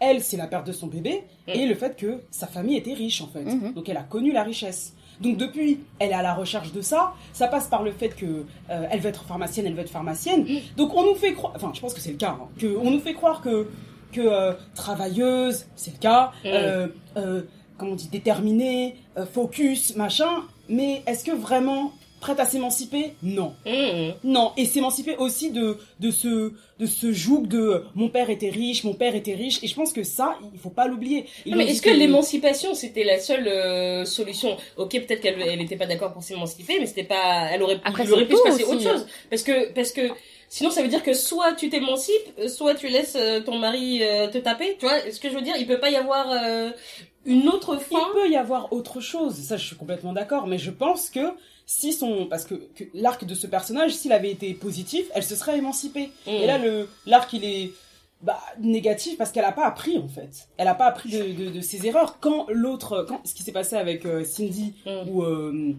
où Ouais. elle est elle est elle est décédée juste après ce qu'elle lui a fait subir, je me suis dit bah là elle va, elle peut-être qu'elle va comprendre. Moi j'étais complètement d'accord avec ce qu'elle a fait, mais je me suis dit quand même elle a poussé là quand même. Elle- Comprendre quoi Eh, bah en Elle- fait euh, Cindy elle est elle était au bord. Elle était au bord. Elle était au bord. Oui, elle a un Euh, peu poussé, Néni, elle euh, le savait. Ouais, ouais. Elle aussi, sa famille, c'est compliqué. Cette femme est riche, elle n'a pas d'argent. Bon, bah j'y vais. Je lui fais un petit chantage. Mérité ou pas mérité, ça c'est c'est ce ce poète amoral, tu vois. et, euh, et ensuite, je me barre. Mais c'était tellement... vi- c'était Cette scène, elle était tellement violente. Ah, elle était violente. D'ailleurs, l'auteur, elle dit pommette pleine contre pommette saillante, peau blanche Oui. contre peau noire. Oui. Et J'étais pété de rire. Mais non, mais vraiment, j'étais... un oui, vrai combat de. Face à face, ouais, ouais. Yeux euh, marron contre yeux clairs, c'est ce qu'elle dit à ce moment-là, tu vois. Et je me suis dit, mais ça va mal finir cette histoire. Elle va mourir, la go. un chapitre après, un chapitre après, la Cindy, elle était morte. Et c'est là que j'ai dit, mais j'espère que Nelly elle va apprendre en fait. Hum. Parce que je pense que son. son... Je trouvais que sous couvert de c'est pour ma famille, c'est pour ma famille, c'est pour Ouais, ma c'était famille. très de. C'était très égoïste. C'était très Ouais. égoïste. C'était aussi, c'était euh, aussi un peu pour montrer, je suis pas une simple femme de ménage. Je et sais, arrête de me prendre pour une simple femme de ménage. Moi aussi, si je veux, je peux te mettre à terre. Comme tu m'as mise à terre devant, tes invités. Je pense que. Lénie, elle est aussi dans ces trucs-là. Mais par exemple, pour Lyomi. Lyomi qui dit chez nous. Moi, j'ai trouvé ça assez illogique, en fait, que Lyomi dit chez nous. Sachant que c'est un petit enfant qui a passé la majorité de sa vie aux États-Unis. Dire chez nous à Limbé. Moi, personnellement, quand j'allais au, quand j'allais aux Comores, À l'époque. je euh, disais pas chez moi. Ouais. Je disais pas chez moi. raconte bien que elle raconte bien à un moment donné elle dit tu, tu le croiserais dans les rues euh, de Harlem dirais un petit dirais Afro-Américain. voilà, tu dirais un afro-américain tu dirais pas que ses parents sont euh, Et puis à un moment, immigrants elle lui dit, qui, euh, il parle, il papiers. parle très bien anglais. Oui. Il s'in- il il s'inspire beaucoup du modèle à cet, américain. à cet âge-là, c'est pas logique que le gars considère Limbé Comme comme, chez chez lui. À cet âge-là. Mais pense. logique par rapport à, à des expériences personnelles. Moi, je ne sais pas. Ouais, Dire qu'il y a peut-être une minorité de gens euh, parmi nous qui rentraient ch- chez eux et qui appelaient ça chez Mais eux. non, mais parce que ses Donc, parents, euh, ils en parlent pas positivement. Voilà, du, du exactement. Cameroun. Tu vois ce que je veux dire? Ils sont critiques, ils sont très heureux d'être en Amérique. Eux, ce qu'ils veulent, c'est réussir en C'est Amérique. ça. Ils parlent de, un peu du Cameroun, euh, de, de ceux qui sont restés là-bas comme des gens qui sont inférieurs à eux, entre guillemets. Mm. Et où, et c'est un endroit où tu peux pas C'est là où la vie est difficile. C'est là où Ils la font- vie est ils- difficile et c'est ce qu'ils ont. Ils fui. arrêtent pas et montrer plus à difficile que ce qu'ils vivent. Qui Plus difficile que euh, ce qu'ils vivent là. Ouais. Donc Exactement. en fait, dans ce schéma familial là, que lui considère ça comme la maison, c'est c'est étrange. C'est très étrange. Ouais. moi, j'ai trouvé ça très étrange. Et puis pareil, la fin, elle est tombée un peu. Enfin, moi, franchement, je vais pas vous mentir, j'étais un peu déçue de la fin. Ouais, Parce que je trouve pas ça si logique que, que Yende, il... enfin, ok, il y a eu Nenny, euh, il voulait, moi, je pense qu'il voulait un peu la, il voulait un peu la calmer en disant, Ouais, euh, sens, voilà. Mais j'ai trouvé ça très illogique. Co- Combien de nos darons se sont battus 20 ans sans papier, Mm, à mm, galérer, à avoir peur à chaque fois Et moi, j'ai pas personnellement une tante qui est partie du bled, qui est partie du bled, qui est venue en France, qui s'est fait virer et qui est quand même revenue ici. Pour montrer à quel point c'est vraiment, ouais. c'est vraiment le, le paradis sur terre, c'est Ouais. l'Occident. Et que Donc, en Yende, 5 ans, qu'il- ou renonce déjà, ans, ouais, parce qu'il s'est fait virer d'un poste, j'ai trouvé ça un peu, voilà, j'ai C'était un peu ça- facile. et c'était un Exactement. peu, euh, Justement, c'est ça qui m'intéresse dans ce bouquin, c'est que c'est pas une histoire commune en fait. Et je clair. pense que c'est pour ça qu'elle a fait ça aussi. C'est-à-dire qu'un gamin qui a grandi euh, aux États-Unis, qui dit euh, à la maison, en parlant d'un pays qu'il a à peine, enfin, vite fait connu, Mhm. euh, un, un daron qui se dit ah, vas-y, moi je suis fatigué. Pourquoi je rentre pas chez moi avec la thune que j'ai accumulée Ma vie elle sera bien. Et au final, un mec que je pensais qu'il allait prendre un tour méga négatif, euh, Yende, il se trouve avec un arc positif de oui bah je croyais que c'était la terre de tous les possibles. Bah non, je rentre chez moi, j'ai pas envie de travailler Mais Yende, je le trouve pas réaliste aussi. Parce que, ok, Yende, il repart avec 20 000 dollars. Mhm. On sait tous, moi je le sais personnellement, avec 20 000 dollars, tu tiens pas euh, 20 ans euh, au Euh, Cameroun. Et se dire, non mais t'inquiète pas, Nenni, je vais te faire vivre une vraie vie parce que j'ai 20 000 dollars dans les poches. Pareil. Ça, j'ai trouvé ça. Moi, j'aurais été Nenni, je l'aurais regardé. euh, really, nigga? Bah, elle a regardé c'est ce qu'elle a dit. Elle a regardé, elle a fait, ah, elle a fait, moi je Elle a continue. fait, ah bon, bah, la me stand on this house. C'est Déjà, ce qu'elle a fait Et avec puis les quand il parle de sa vois. petite boutique, il faut se rappeler aussi qu'au début, euh, Yende, pareil, il- méprisait un peu les gens qui avaient des mini boutiques qui vendaient que des tomates concentrées en disant mais avec, ça je vais jamais m'en sortir. Oui. Et à la fin, il voit ça quand même comme un rêve en disant non mais t'inquiète pas, on va s'émanciper via, via ma boutique que je vais financer avec 20 000 dollars. Il y a quand même, j'ai trouvé Mais ça pas sais, logique. euh, ce, qui- ce que je trouve vachement intéressant, vous, je sais pas, mais personnellement, c'est un discours que j'entends de plus en plus dans ma famille, c'est je me suis esquinté le dos pendant des années dans Mm. ce pays. Oui, je suis arrivé à un léger statut social qui reste classe moyenne, Ouais. Moins quand même. moins Ouais. classe moyenne pauvre, tu Ouais, vois. ça. Bon, mes enfants maintenant sont bien, comme ce qu'elle voulait pour Lyomi, euh, Ouais. enfin, à peu près bien pour Sachant que lui aussi vois. pourra revenir euh, Voilà, lui, pourra revenir. La petite, elle est Yomi, américaine. ça va être compliqué. C'est la petite. c'est la petite. On dit bien Ah que oui, c'est Yomi, vrai, lui, ne c'est pourra pas. Lui, il est comme Yende. Oui, voilà, mais la petite, elle pourra revenir, machin. Euh, moi, je veux rentrer au pays. C'est ce que j'entends dans ma famille. Je, je, je fais, je, mets encore, je fais encore quelques économies, je rentre, je me la coule douce. Mhm. C'est ce que j'entends. Donc au final, je trouve que c'est juste un processus accéléré parce que le bouquin il fait 500 pages. C'est ça, je- C'est tout, C'est vois. exactement ça. J'ai Et- l'impression qu'à un moment, il fallait quand même amener la fin. Amener la- C'est voilà, pour ça que vois. nous, on est peut-être un peu sur. Ouais. Mm, Ouais, Ah, il aurait pu durer encore, hein. euh. non, mais, c'est vrai, parce que Oui. c'est, pour moi, c'est un peu, euh, c'est un peu expéditif. Expéditif. Ouais, je suis fait, d'accord. euh, en soi, je trouve que le retour, c'est, c'est pas un échec. Le retour, c'est pas un échec. Sauf que, tout, euh, sauf que il aurait fallu plus de temps que chaque personnage intègre le retour comme étant quelque chose de positif. Et là, c'est pas, le- et là, c'est pas le cas. Et Exactement. comme en fait, on nous donne le fait que c'est le cas, c'est, c'est pour ça qu'on a peut-être cette impression un peu que c'est forcé ou, euh, Peut-être que ce que l'auteur elle essaye de dire aussi, c'est que c'est son expérience aussi. Il me semble qu'elle arrive aux États-Unis euh, à peu près à cette époque. De, enfin, 18 ans, non, 18 ans, elle est venue faire ses études euh, à New, à New York. Oui. Voilà. Enfin, euh, quand elle était plus jeune, hein. Oui, Euh, elle, elle avait 18 Elle ans. avait ouais. 18 ans et peut-être que de la manière que Ifemelu dans euh, Americana, Ouais. ah terre de tous les possibles, il va m'arriver ci, il va m'arriver Ouais. ça, je galère, je galère, je galère, surtout Ifemelu, enfin eux aussi d'ailleurs, mais elle c'était encore plus violent parce qu'elle était dans un milieu hyper universitaire Ouais. en fait. Et, euh, et elle, voyait, elle voyait tous les conflits, de- elle analysait tous les conflits raciaux, tous les conflits de classe, tout, tout, tout, tout, tout, tout le temps, via son blog et tout. Et au bout d'un moment, oui, bon, ok, euh, je suis à moitié prof, et puis j'ai ma bourse, et nanana, mais en Mm. fait, ça me fait chier d'être ici, tu vois. Et ça prend plus de temps dans Americana que dans euh, Voici venir les rêveurs, parce que peut-être l'auteur s'est dit au bout d'un moment, mais pourquoi on nous fait chier avec euh, les États-Unis, euh, excusez-moi, euh, on, on nous bassine avec les États-Unis. Oh, euh, tu peux dire des gros mots. Alors là, on j'ai doit, dit salope, je crois. on, doit se, on doit se battre, on doit prouver ceci, prouver cela, alors que au final, mon, c'est cultivons notre jardin candide, tu vois. Hmm. C'est en fait, j'ai juste envie d'avoir mon bout de terrain et c'est- je vous dis, c'est un discours que j'entends dans ma famille. Je veux juste Oui. mon bout de terrain, cultiver mes tomates, littéralement Oui, pour je suis certains, euh, vendre ma et que mon fils ma vie, soit bien au soleil quelque part Ça, où je suis avec d'accord. Quand t'es pas Ça, je suis d'accord. ça, Je suis avec les repartir quand tu n'es pas assuré de ça, c'est c'est dangereux en fait. Et puis pareil, là encore une fois, c'est parce qu'on a envie d'une certaine tranquillité. Là, Mm. Yende, c'est pas ce qu'il dit. Lui, il veut se refaire. Hmm. Il veut se Mm. refaire une, il veut se refaire. Il Mm. veut montrer qu'il aura une grande maison, une grande voiture. Clairement, il y a quelque chose qui va pas. Et pareil, moi, je vais faire un autre euh, parallèle avec, euh, par exemple, euh, Crépuscule du tourment de Leonora Miano. Où là, le retour, il est un peu plus logique. Parce que c'est un- c'est quelqu'un qui est, est assuré d'avoir une vie aisée là-bas. Donc c'est Mm. pour ça qu'il rentre. Et puis pareil, il emmène des gens qui, qui ont, qui, qui ont cheminement dans leur tête. Il y a une sœur qui veut rentrer, qui veut pas rentrer. Il y a, il y a sa femme qui, elle, veut rentrer. Et c'est un peu plus logique dans le, dans le, dans la façon d'emmener la, la ré, le retour, on va dire. Ouais. Je vais pas parler de réimmigration parce que ça marche pas très bien, mais Non. le retour. Là, voilà, j'ai, vraiment, j'ai, j'ai, j'ai, Il accepte son, il accepte son sort, mais c'est pas euh, lié à euh, un mûrissement personnel euh, de euh, sa situation. J'ai- Il, il accepte une situation qui, lui- qui lui, qui lui a été imposée. C'est ça. Et puis je trouve que le, par contre le titre dans ce cas-là pour la fin, il, il est plutôt adéquat parce que Yende même dans son dans son retour il est rêveur. Mais oui. C'est vraiment Mais oui. là c'est voici rentrer les rêveurs parce que on a l'impression qu'il connaît pas le Cameroun lui-même.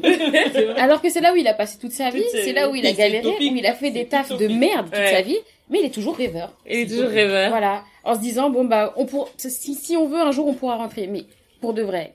Est-ce que l'ambassade du Cameroun va lui redonner un visa pour rentrer aux États-Unis après tout ce qui s'est passé, tout ce qui s'est passé aux États-Unis? Pareil, c'est de la rêverie.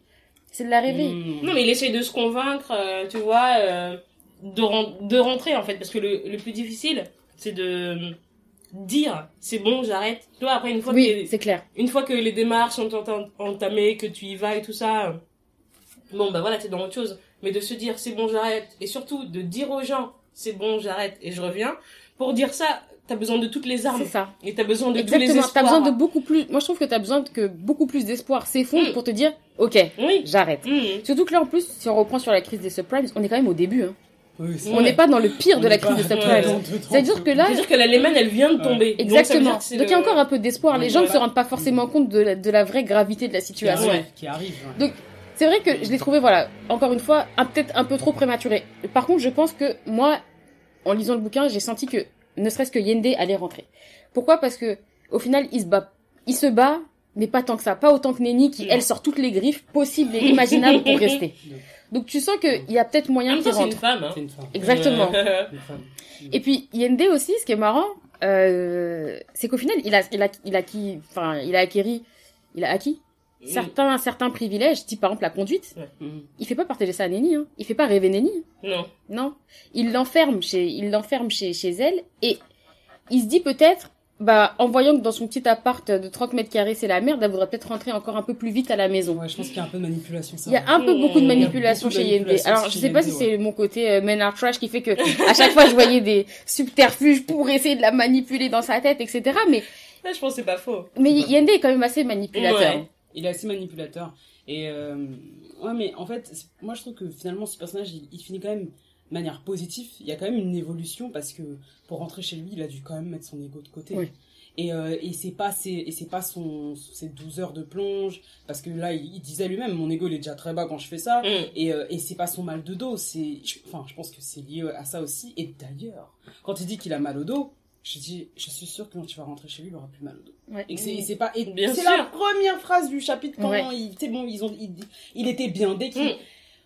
il avait plus rien il avait plus le poids de l'affliction de ça marche pas ça marche pas je m'esquinte dans ce pays ça marche pas et il avait mal au dos et il avait mal aux pieds et il voit que elle sa femme pouf, elle a deux semestres d'aller en grad school euh, pour Mm. devenir pharmacienne pouf, elle va percer elle va percer moi je vais être à côté euh, comme ça en train de faire la plonge tu vois. Ouais, et ça ça m'a beaucoup énervé vraiment mais en même temps je me suis dit wesh Nini, euh, tu, tu commences un peu à prendre la grosse tête tu vois Elle a Je le suis- droit de prendre la grosse tête. Je Ouais, franchement. je suis Non. complètement je suis complètement d'accord mais je pense que- attends. mais je suis d'accord, mais je pense que souvent ce qui se passe, et bon là c'est un bouquin donc c'est la main de l'auteur, Oui. mais la vie va te foutre une gifle, genre ressaisis-toi parce que you ain't shit, tu vois. Oui, mais sauf que la gifle, elle vient directement de la main du Oui, de mari. la main du mari. C'est ça. Voilà. Voilà, C'est ça. C'est vrai, c'est vrai. Et moi, Là, on je- peut pas dire. Si on parle des autres personnages, les personnages un peu secondaires, moi j'aurais beaucoup voulu, moi j'aime bien les suites de suite de suite, mais qu'il y ait une Fatou, suite, euh, notamment sur Aboubacar. Parce qu'Aboubacar, vraiment, il dit que Aboubacar. il a sa maison à crédit, que ses enfants, il y en a un qui fait Ça m'a- médecine, etc. Moi j'aimerais bien voir comment il va, comment, comment il va accuser le coup de la crise des subprimes, par Mm. exemple. Et ce que j'ai bien aimé aussi, c'est que, pareil, tout à l'heure je disais, dans, au sein du couple, il y a, y a deux visions de l'immigration. En fait, il y en a quatre. Il y a celle de Winston aussi. Oui. Winston, il a quand même réussi. Mais pareil, il continue à baisser, il, continue à baisser la tête. C'est-à-dire qu'à un moment, il dit Ouais. que même son argent est sale. Ouais. Parce que Mm. il a l'impression de pas de plus être en adéquation avec lui-même mais que le rêve américain fait que il est obligé de tenir il est obligé de rester et puis sa seule valeur qui lui reste dans la vie au final c'est son argent C'est son argent. C'est tout ce qui lui euh, reste. Son mode de vivre. euh. et Aboubacar qui lui se sent complètement intégré dans la société américaine qui pense qu'on- connaître tous les rouages de la société américaine alors qu'au final il défend assez mal Yende Non, il son mal. Mais lui, sa place, elle est assurée. Et Yende, en fait, on- c'est ça on n'a pas, on n'a pas dit des sommes, mais combien Yende il lui a payé, Exactement. payé, payé, payé. Lui, en fait, au final, il est bien parce qu'il a sa carte verte et il a des Mais gens c'est qui, Winston qui a payé aussi. Ouais. et il a des gens qui vont lui donner de l'argent très régulièrement. Et puis si ça fonctionne pas, ces gens vont être envoyés à l'autre bout de, de, De la planète. Donc en fait, de- il, il, il risque mais c'est jamais pour ça qu'une suite ça m'aurait peut-être plu parce que ouais. il- Aboubacar c'est quelqu'un quelqu'un qui est très sûr de lui non mais t'inquiète pas ton Ouais. affaire t'inquiète pas simple que- facile C'est ça que j'ai aimé, c'est que du coup l'incertitude des papiers de Yende est arrivée par ce mec méga sûr de lui. exactement Et, et que en fait, moi, ce qui m'a fait rire, c'est que quand il, tu sais, quand on dit l'avocat et que Mm. c'est par rapport à tes papiers, t'es, tu commences à respirer. Exactement. Et là, on- et là, la- notre respiration elle est coupée parce que Winston dit, euh, c'est quoi cette histoire euh, euh, qui tient pas debout euh, Et puis on connaît tous des gens qui vont te dire non à partir du moment où t'es sur le territoire, tes Oui, papiers c'est easy. Ouais. T'inquiète, oui, c'est il, est- simple. il t'inquiète, j'ai Trois petits papiers, et tout. voilà. Et, et Winston qui dit, euh, en fait, je suis pas sûre, nanana. Et l'autre qui lui dit, mais en fait, toi, t'as, ça m'a, m'a tué. Euh, t'es avocat en droit de l'immigration, toi, parce que, non, non, toi, toi, t'es un de ces, ces mecs qui fait du paplard à Wall Mais Street. pourtant, c'est lui, c'est lui, c'est. Winston qui l'a, qui l'a présenté. C'est ça que Donc en fait, c'est quoi l'embrouille? Exactement. Pourquoi, page 1, il, le gars c'est son meilleur pote, c'est le meilleur avocat, et, ça, c'est vrai que c'était très bizarre. Et puis, et puis Winston qui lui dit. Non mais t'as raison de rentrer. Alors moi je comprends pas. Winston il a investi énormément d'argent pour que Yende reste. reste, Et à la fin il lui dit non mais moi si j'avais eu ton courage je serais rentré avec toi. Ouais. Mais tu sais, c'est les gens, c'est comme les gens peut-être qui, tu vois, euh, lâchent tout leur confort pour aller euh, vivre une vie à élever des tomates et tout ça, et les gens, euh, du haut de leur euh, 500 mètres carrés, non mais tu as eu grave raison. je pouvais, euh, Mais c'est très ça. Peut-être que c'est ça. Et puis c'est marrant euh, parce que euh, Winston et Aboubacar, c'est deux personnes qui par le droit ont réussi, Ouais. mais ils ont deux discours différents sur Yende. Aboubacar, Ouais. il va te dire, mais t'es sûr, mais t'inquiète pas, tu pourrais te battre. Alors, Peut-être que c'est aussi c'est son client. Et Ouais. il va lui ramener de la thune. Ouais. Et Winston qui lui dit, non mais t'as raison mec, lâche l'affaire, rentre. Mm. C'est très étrange parce que Winston, il a galéré aussi. Moi, c'est l'impression que j'ai eue parce que il le dit. il Oui, c'est un poids financier c'est un pour poids Winston. financier pour Winston et il le dit. Il le dit. Au final, c'est Winston qui a tout payé. Ouais. Euh, il s'apprête à se marier avec sa mamie. Ouais. Euh, il va avoir un gosse, machin. Ouais. Il pourra plus nous aider. Et d'ailleurs, j'ai eu hyper peur qu'ils disent bah vas-y, bah divorce et va marier le Winston jusqu'à ce que je me rappelle qu'il était déjà avec euh, sa nouvelle Ouais. compagne. Mais c'est vrai que Winston qui lui dit au final euh, oui. Bah, Je kiffe être avec vous, on est entre camères, c'est, c'est, on rigole, tu sais, il y a plein de scènes où ils rigolent Ouais. ensemble, on mange des, des puff puff et tout, mais, euh, mec, euh, ça fait des années que je paye euh, 1000 trucs pour toi, t'es mon cousin, je gagne ça. beaucoup d'argent, Mm. mais là, moi, je vais avoir beaucoup de, de choses à, à financer, Ouais. et il le dit pas. C'est Et l'autre c'est vrai que ça montre Mm, aussi mm, que ça dans nos que- sociétés, tu vois, on met beaucoup en place des systèmes de solidarité. Ouais, mais que c'est vrai que nos frères, euh, nos frères et sœurs euh, sans paplard, bah des fois, ça commence à devenir lourd. Lourd. Et Winston, c'est Mm. très lourd pour lui. Mm. Winston, c'est très très lourd pour lui. Et mais pourquoi Sa vie, aussi elle est en suspens. euh, Enfin, de toute façon, tant qu'ils ils sont, c'est comme des enfants à charge. Enfin, pas des enfants, mais c'est des gens Bah, qui sont à sa charge hein. Mais financièrement. parce que Winston, il a aussi beaucoup intégré l'individualisme américain. Winston, il mène sa barque tout seul. Ouais. Et du coup, moi, je, je trouve que le fait de re-rentrer dans ce système un peu camerounais, parce que c'est vrai qu'Inde, c'est son meilleur ami, et puis ils sont beaucoup ensemble, et ben, ça le met dans une dualité qui est très très difficile pour lui. C'est pour ça qu'aussi, à la fin, il dit, frère, rentre. Parce que je pense que même mentalement, pour lui, alors, pareil, je vais très très loin en général, mais je trouve que mentalement, pour lui, Winston, c'était vraiment une charge. En plus d'être financière, voir son, voir son pote galérer autant, et devoir être tout le temps là pour son pote, tout le temps, tout le temps, tout le temps, ben, il y a un moment, tu craques, quoi. Tu dis, Bah bah, rentre. Sur- surtout que dès qu'il a un problème, il l'appelle. Exactement. l'appelle, S'il lui. appelle pas Nenny, ça, ça m'énerve. Ça. Règle tes problèmes. Toi, toi aussi, t'es un adulte. Surtout quand c'était des bêtises, genre ce que Cindy, elle lui a fait vivre, tu vois. C'est ça. Mm. Je dis, mais ah, même ça, tu vas appeler ta femme, vite, vite, vite. euh, et ou sinon, si c'est pas Nenny, c'est Winston, tu vois. Si c'est bouée de secours. Et, Mais ce qui est marrant, et- c'est qu'il consulte Nenny, mais il prend jamais en compte ce qu'elle lui dit Non. de faire. Alors Non, que mais c'est parce Winston, qu'en fait, euh, il veut que ce soit un miroir pour qui lui dit. Pour euh, voilà. valider. Son- Alors Il qu'au euh, final, intégrité. Exactement. et je Voilà. comprends pas comment ça se fait que qu'ils ne se rendent pas compte qu'au final Nenny c'est une c'est une fine stratège quand même. Elle, elle a quand même elle met quand même en place des systèmes Des systèmes de protection incroyables. Ah mais j'ai mon téléphone à clapet, moi je sais comment ça marche, je suis allée sur Google. J'étais mort de rire. Appelle-les. Moi je vais effacer. Appelle-les. Moi j'ai trouvé ça j'ai trouvé ça excellent. Voilà. Et au final, il se rend pas compte quand même que sa femme, elle a une puissance mentale incroyable quand même. Et elle, elle, enfin, c'est une femme qui élève deux gosses et qui arrive à être quasiment major de promo. C'est quand même quelqu'un. et c'est aussi elle qui, qui a la charge euh, toute la maison. Elle a toute la, tout ce qu'on parle, la charge mentale, Exactement. le ménage. Quand les enfants des, des Clark Edwards, là, ils arrivent, c'est elle qui passe la journée à, euh, Ouais, ouais. à, faire à manger et tout ouais. ça. Et ses copines lui disent qu'elle a de la chance d'avoir, euh, Un mari gentil. euh, d'avoir un mari euh, Mhm. gentil qui va lui chercher à manger À et puis qui, ouais. et qui, qui chasse les cafards dans la maison pour pas que ça touche le bébé. touche le bébé. Bah, merci. Bah, Euh, sachant qu'elle, elle se Mais- tue à la tâche mais- tous les jours. euh. Le- justement, quand elle tient le sachet de fric, là, et Mhm. comme ça, euh, elle lui agite la main devant le visage, Mhm. ça, ça l'a mis face à ses insécurités, en fait. Il s'est dit, moi, j'ai pas pu gérer euh, une, une femme des Hamptons euh, qui n'a rien vécu dans... Enfin, qui prétendument n'a rien vécu dans sa vie parce Mhm. que maintenant elle est protégée par l'argent. Mm, mm, Et elle, elle est mm, arrivée avec ses gros sabots et elle a dit à quoi maintenant tu mm. Exactement. Et elle lui a soutiré la thune. Elle dit, Exactement. voilà, maintenant on est protégée. Et Elle avait plus rien à Elle perdre. avait elle. plus rien à perdre. Elle avait plus rien à perdre. Et je pense que c'est là où il elle a dit d'ailleurs, ah tu, tu, tu sais pas qui t'a épousé? Je suis une femme méchante, c'est ça. Tu sais pas qui t'a épousé. Elle lui répète ça plusieurs fois dans Mhm. cette partie du bouquin. Mhm. Et je pense que lui, il a flippé de ouf. Mm, mm, Et mm. en fait, c'est là que tu vois que l'auteur, elle est vraiment intelligente parce que je pensais vraiment qu'elle allait nous rabâcher dans le visage que maintenant Yende était effrayée par Nenny, la reconnaissait plus, euh, Non. nanana, ce, qu'on- ce que généralement Au on, fond, on fait oui. dans les films ou dans les Exactement. livres, Ouais, était comme ça et tout. Et Ouais. là, non, on les voyait encore amoureux, quelquefois, encore Parce que c'est plus encore- insidieux. euh, Oui, et c'était ça. et ça, ça c'était pernicieux et c'est- ça s'est faufilé dans sa tête et c'est là qu'il a commencé à lui taper dessus. Ouais. Et enfin, Tu vois, c'est ça. Elle a pas, elle a pas raconté fascinant. que, elle a, ouais, elle a pas raconté que lui a commencé à changer de regard euh, Mmh, sur sur elle. Elle a, elle a montré euh, les actions. Il Mmh. a changé euh, d'attitude euh, directement Mmh. euh, et il l'a frappé. Non, mais ce qu'il a fait péter un câble, c'est c'est quand il, il avait le rendez-vous devant le juge. Mmh. L- C'est là qu'il a pété un câble. Et je, à tort, je pensais que ça allait être la crise des subprimes. Et au final, Non. elle a fait ça finement parce qu'elle fait monter le truc. Je me dis, Exactement. ça y est, il va péter un câble. Tu sens la- l'ambiance oui, qui monte, mais ça, te, ça te pète pas à la Ça face. En fait, c'est arrivé très vite, finalement, le, le côté... euh, parce qu'en fait, il y a eu une montée tout de suite. Il est arrivé, il a eu le poste extrêmement bien payé, en tout cas pour quelqu'un Ouais. dans sa situation, euh, 35 000 dollars par, Par an. an, ouais.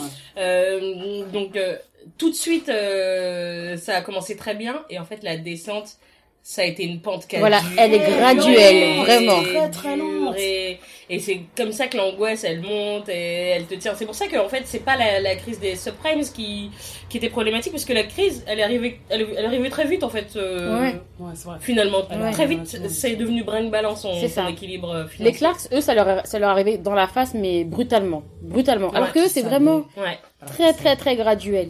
Et puis, et puis moi, je voulais revenir aussi, tu sais, sur l'histoire de la, hum, un truc que j'ai pas trouvé logique aussi, c'est sur euh, la partie, du coup, euh, violence conjugale, etc.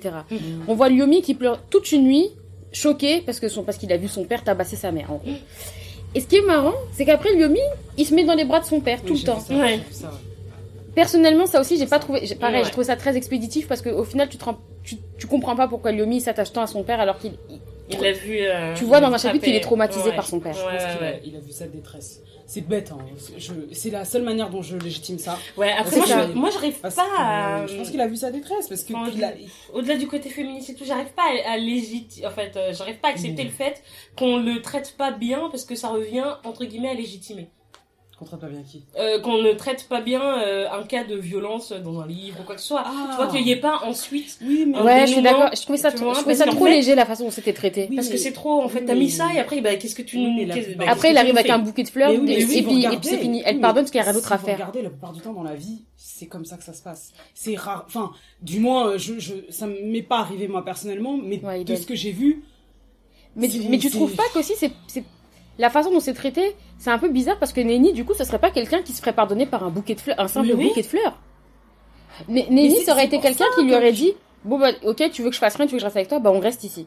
Moi, je, moi, je l'aurais vu comme ça. Tu veux que je te pardonne, on c'est reste pour ici. ça que je dis que elle croit qu'elle est prête à tout et elle croit que, euh, que, que c'est absolument ce qu'elle veut et que c'est peut-être pas le cas et que c'est symbolisé par tout ça. Après, moi, je n'osais pas m'aventurer sur le terrain de, de l'agression physique parce que c'est c'est hyper délicat. Mm. Mais c'est vrai que pour le coup, je me suis dit, mais attends, je pensais qu'elle allait prendre ses clics et ses claques. Mais C'est pareil. Mais elle nous a fait, elle nous a fait croire qu'elle était comme ça, que c'était une femme machin. Bah alors pourquoi? Et c'est c'est là que je me suis dit, mais putain, l'auteur, euh, elle, elle a bien joué son truc pour, pour nous montrer que, oui, au final, elle fait comme si, euh, ouin, ouin, ouin, euh, il me force à partir, ouin, ouin, ouin. Gros, tu prends tes clics et tes claques et tu, et tu te casses en fait. Après, ça Et- fait pas longtemps qu'elle est là. Et Mm. puis, toute sa vie, elle s'est construite aussi autour de Yende. Même son Ouais. rêve de pharmacienne, elle l'a modulé par rapport à ouais, Yende. Ils sont ensemble depuis qu'ils ont 16 ans, je crois. Exactement. Là, ils ont 30 ans, donc ça fait 15 ans, tu vois. Bah oui, mais si elle, je, Je pense que ça fait 15 ans que t'es avec quelqu'un. euh, Et d'ailleurs, euh, les gens, euh, c'est ça qui se passe aussi. Ils, ils arrivent pas, Ils à, arrivent pas à se détacher. ils arrivent pas Mais- à se détacher des gens, même, même qu'ils les frappent et, et alors Et qu'ils sont surtout, ensemble depuis et moins surtout qu'elle est aux. États-Unis. Si elle a Yende, elle a qui Au final, cette femme? Tu Ouais. sais, C'est pas sa voisine. Hein. tu Voilà. il y a la scène, il y a la scène où, euh, comment ça s'appelle? Elle va voir le doyen pour avoir la bourse. Oui. Ouais. Et le doyen, il, il essaie de la dissuader. euh, Ah, ça m'a énervé cette scène aussi. Ah, oui, de oui. Vous avez deux enfants, vous n'avez pas d'argent, le mari n'a pas de papier, tu veux quoi? En gros, il lui dit ça. Il lui demande de faire Ça, c'est un, de tellement- choisir un mais cursus ça, c'est plus, plus plus accessible. Ça, c'est tellement réel. C'est la tellement Ah, c'est réel. C'est réel. réel. Et je et j'ai adoré parce qu'elle dit, euh, je pense que vous n'avez pas rêvé d'être doyen toute votre vie. Et euh, elle dit, bah non, bah elle le coupe et elle dit, moi je vais être pharmacienne. Et c'est vrai que j'ai dit, mais les gens, le nombre de personnes qui essaient de te dissuader de faire ce que tu as envie de faire, Mm, parce mm, que eux-mêmes n'ont pas pu faire ce qu'ils voulaient réellement faire. Ouais. Donc quand j'ai lu ça, j'ai dit, ah, je sens qu'elle va quitter le YND et qu'elle va devenir pharmacienne. Parce et, et c'est et c'est là que je me suis dit, mais peut-être qu'elle aussi, elle se ment à elle-même et que elle aime plus son mari que son rêve. Mm. Et je pense que c'est ça qu'elle essaie de Enfin, en dire. même temps, peut-être qu'elle peut être pharmacienne à Limbé, hein, on sait pas. Mais elle a hein. pas Ouais. fini, mais elle a pas elle a fini pas son fini cursus. Moi, je trouve ça très étonnant quand même. Ouais. Moi aussi. Après Mais tout ce qu'elle a c'est fait, ça, mais qu'elle c'est pour finisse ça pas. que je dis, voici, voici venir. Enfin, en anglais, c'est behold, Behold. The, dream- the dreamers, tu vois. mot, hein. Oui, mais are you holding on your dreams? C'est ça. C'est ça la question du Mm, bouquin, mm, tu vois. Est-ce que tu tiens à tes rêves? Et si, au final, tu nous fais croire que ton rêve c'est pharmacienne, ton rêve c'est pharmacienne, Non, non, non. Non. Ton rêve, c'était Yende, ta petite famille. Ce que je comprends aussi. Et d'être riche Et- et, et d'être pharmacienne riche. égale être Voilà, riche. exactement. Parce Mais qu'au final, c'est pas forcément la santé qui l'intéresse. Voilà. Et c'est ce qu'elle dit. C'est la thune associée au métier. Ouais. ça. Et elle dit à la fin du bouquin, Hein, je vais venir, euh, t'inquiète même pas, j'ai porté ci, j'ai porté ça, euh, je vais flash on des choses. C'est ce qu'elle dit. Ouais. Donc euh, elle parle encore de richesse. Ouais. Et au moins elle est avec sa famille et son mari parce qu'elle va le garder son yende, parce que Ouais. son yende, son yende, donc son rêve en fait, c'est ouais. Et pareil, je Ouais. continue l'analyse. Parce qu'au final, c'est vrai que nous aussi, on nous a beaucoup mis euh, de l'ambition dans la tête, mais pourquoi pas pour la, la beauté des métiers, pour l'argent Ouais, associé c'est au vrai, métier. l'argent, c'est- typiquement ça. Et ce qui est marrant aussi, c'est que c'est Nenni à chaque fois qui apporte toutes les solutions possibles Oui. de pour rester sur ce territoire. Vrai. Tu sais, l'histoire, on va pas se mentir, l'histoire du faux mariage, on en a tout entendu parler, c'est Nenni qui le ramène. Ouais. L'adoption, c'est Nenni qui le ramène. Tous les plans pour dire, il faudrait peut-être faire Les toutes les techniques. C'est Nenni. C'est tout le temps Nenni. Et ce qui est marrant, c'est que c'est voilà. c'est celle qui est plus fraîche sur le pays, c'est celle qui connaît le mieux Le- les façons de rester. Exactement. Bah. Elle fait Donc, quoi euh, à la fin? Avec l'argent Elle devait dépenser combien? Il lui avait dit 500, elle dépense 800. Elle achète quoi? Des faux Gucci, des faux Chanel à Chinatown. Elle quoi? Ouais, enfin, Moi je pensais que après, moi c'est cette ligne, c'est cette ligne qui est hyper hyper courte où elle dit, elle a vendu ses bouquins, ses bouquins de d'étudiante. Mais t'étais pas censée devenir pharmacienne. T'étais Ouais, à c'est vrai. semestres. Tu vas pas me faire croire que t'aurais pas. Non. Ah, c'est compliqué. Mais t'aurais pu peut-être suivre un petit cursus si c'est vraiment l'éducation pour l'éducation. Hmm. Mais si on sait que c'est jamais le cas, tu Non. vois. Qui Exactement. t'intéressait Les bouquins, tu les vends comme ça aussi? Hmm. Ah, et après tu vas chercher un sac Gucci, un sac Chanel, un sac. c'est là que j'ai dit, c'est là que j'ai dit non, non, Ouais, non. c'est là où tu t'es dit, Eh, en fait, voilà. est-ce qu'elle cherche, c'est C'est arriver à briller de mille voilà, feux. c'est réacquérir le statut social qu'elle a perdu Exactement. avec son père. C'est son fantôme. Ouais. C'est- Elle ne pense qu'à, enfin, c'est c'est en elle. Mm, mm, Et, mm. et d'ailleurs, tout ce qui motive les gens à faire quelque chose, c'est qu'il nous est arrivé un truc à un moment, dans l'enfance, dans l'adolescence, machin. Et tu veux que- prendre une revanche, et tu veux prendre tu une veux rendre quelqu'un revanche. fier. veux- etc. Et elle, euh, c'est pour ça que j'ai dit, le, c'est, c'est- son mari a tort, hein, bien sûr. Il la bat, il la calme, il la contraint, il la manipule. Mais c'est, mais c'est, mais de toute façon, c'est des forces qui sont, euh, comment on dit, euh, Qui op- s'entrechoquent. op- Oui, Ouais. opposées, Ouais. ou push, pull, ou euh, Ouais. bon, moi j'ai la force, toi tu l'as pas. Oui, toi t'as peut-être la force, mais euh, euh, intégrité, nanana. Oui, Mm. mais la famille, moi je tiens la famille ensemble. On- ou alors on nous dit que c'est Nenny qui tient la famille, ce qui est le cas. Elle fait à manger, les enfants, le mari, nanana. Même le Mais au hein. final, à la fin, elle est prête à donner son fils, le faire adopter, Oui, marier quelqu'un, exploser la famille. Ouais. Pour pouvoir pas rester. devenir pharmacienne, mais Mm. pour faire comme dans les films. C'est ce qu'elle dit. Ouais, faire comme vrai. dans les films, avoir sa maison à New Rochelle, à New Hamptons et, et, euh, Mm. et tous tous ces quartiers riches. Il y a principalement des blancs d'ailleurs. Ouais. Et c'est là que j'ai dit. Euh, Bon, au final, euh, le Yende, oui, bon, euh, il, a, il, est, il est pas aussi fort qu'elle sur certains points, Mm. mais il tient à ce que la famille reste ensemble, tu Ouais. vois. Et au final, quand tu, réfléchis bien, leur rêve à eux deux, leur vrai rêve, c'est à ce que la famille Soit soit ensemble. ensemble, Ouais. tu vois. Donc, Wina, j'ai dit oui, bon, on nous fait croire que son rêve c'est pharmacienne. euh, Ah non, non, nanana. c'est clair. C'est pas ça, hein. C'est Non, clair. son rêve, c'est d'avoir un statut social euh, Et élevé voilà, elle dans, et ment, ment euh, elle-même. Et c'est pour Et ça qu'aussi elle laisse, elle laisse passer l'image du mari parfait qui est, enfin, auprès de ses copines. Ah, il est Yende, il est parfait. Yende, il est parfait. Pourquoi Parce que pour elle, voilà, c'est, il faut une famille parfaite, un taf parfait. Il faut que, en fait, de l'extérieur, il faut Voilà. des signes extérieurs. il faut euh, vraiment je suis de pharmacienne, que les gens se de waouh, t'es pharmacienne. C'est tout, c'est tout ce qu'elle attend, en fait. Ouais. Et c'est pour ça qu'elle vend tous ses bouquins et qu'elle se dit, moi, je vais me ramener avec du Gucci, et puis je vais leur montrer que je suis pas comme elle, parce qu'en gens vont dire, waouh, elle a un Gucci. Mm, mm, Et au final, mm, Nenny, c'est énormément ça. Et Mm. ce qui est marrant aussi, c'est que Nenny, oh, un truc que j'ai pas forcément aussi trouvé très logique, mais Yende, quand même, il explose à la face de Nenny, mais pas lorsqu'elle dit les trucs les plus graves qui soient. Lorsqu'elle parle de l'adoption, lorsqu'elle parle du faux mariage, il dit juste tais-toi. À un moment, il lui dit, à un moment, elle lui dit, t'as mal au dos, boum, il la frappe. Et je me suis dit, mais, mais, il y a quelque- enfin, voilà. Moi, je pense qu'aussi, Yende, on le sent aussi, il commence à, il perd À des complètement à les pédales. câbles, ouais. Il perd Parce qu'en fait, il tient plus rien, il tient plus Exactement. aucun bout. Et ça, Son pour corps un ne homme suit qui pas, construit son dans- mental ne suit pas, ses gosses le suivent Ouais. plus, sa femme ne suit plus, son taf ne Ouais. suit plus. Et, Et c'est pour un ça, homme très africain amené. euh, Ouais. qui vient, qui est venu avec, enfin, avec tous Ouais. les idéaux qu'il a, euh, euh, toute la culture qu'il a de, euh, bah, c'est sa femme qui fait tout à la maison et tout ça. Parce que ça a dû être euh, terrible, ça. Mais j'ai trouvé ça plus intéressant en fait que c'est vrai que moi j'étais comme ça à chaque fois quand elle disait des trucs de ouf. Moi aussi, Ouais. j'avais peur, je dis, des fois, je dis, c'est- calme- elle- calme-toi, elle- Lenny, calme-toi, mais je te jure, pareil, je me suis dit, mais il va, il Calme-toi. va te tabasser. Il va te... Oui, et au final, oh tais-toi, ou il a calculé pas et tout. J'ai dit, ça va venir un moment, on s'y attendra même pas. Ouais, et c'est ce- ouais. ce qui s'est passé. Un mal de. Je m'y attendais pas. Ouais. Et, vraiment, plus. au bout d'un moment, parce que, ah oui, il faut que, je, faut que je vous explique aussi le contexte dans lequel j'ai connu le livre. Euh, je savais déjà à peu près tout ce qui allait, tout ce qui allait se passer, pas dans les détails avec lesquels on est en train d'en parler, Mais euh, j'ai assisté à une conférence de la MECAS, qui est une association de Mhm. la Sorbonne, Mhm. qui, euh, qui, qui, qui, qui sont des sympathisants euh, Mhm. panafricains, euh, des, je- des jeunes étudiants. Ah, c'est pour ça que j'ai lu le livre Amical Et- des étudiants caribéens, Voilà. africains et Et sympathisants. donc j'y étais à leur club de lecture sur justement euh, la comparaison entre Voici venir les, les rêveurs et Americana. Et euh, donc je savais qu'il a un moment il allait la taper. Il allait être violent. Mais on s'approche de la fin du bouquin, C'est clair. C'est dans les 100 il dernières la pages. tape pas. C'est dans exactement, parce que j'ai lu ce matin, c'est exactement dans les 50 dernières pages. Et 70 peut-être. Ouais. Et, et vraiment, je me je me dis, bon, au final il la fera pas. euh, Ah, c'est peut-être que pour ça que la fin, elle m'a laissé un Oui. truc, parce que c'était vraiment Oui. très sur la fin. ouais. C'était Ouais, à la fin. Et qu'est-ce qu'ils m'ont raconté? Je croyais qu'il a, il a- il a- Donc je m'y attendais plus en fait. Ouais, Et quand ça arrive, je fais Ah J'ai dit Ah oui, c'est violent en plus. ouais. C'est violent. Et alors que elle dit au milieu du bouquin, à ce stade-là, elle n'y avait jamais pensé dans, dans son couple, Mm. mais il avait peur qu'elle la, qu'elle la frappe. Qu'elle le frappe. Et ce qui est marrant aussi, c'est la violence dans laquelle il- avec laquelle il parle à Lyomi alors que il est il, il est il est il est il est tout tout gnangnan enfin avec Lyomi et c'est vrai que quand il la frappe il dit à Lyomi euh, barre-toi sinon sinon je vais te refaire la face à toi aussi et ça pareil j'ai trouvé ça archi surprenant. Parce que t'as l'impression que Lyomi c'est vraiment le le trésor de Yende. Alors que Neni il la traite pas pareil. Neni c'est c'est des fois elle est vraiment trop sur ses pattes et puis tu sens que voilà, Neni, elle, elle le fatigue alors qu'à chaque fois, quand il voit Lyomi, il est tout gnangnan et qu'il parle comme ça à Lyomi, pareil, j'ai trouvé ça assez surprenant. C'est pour montrer à quel point il se perd en, Ouais. en restant là. C'est exactement ça, il a va plus de repères.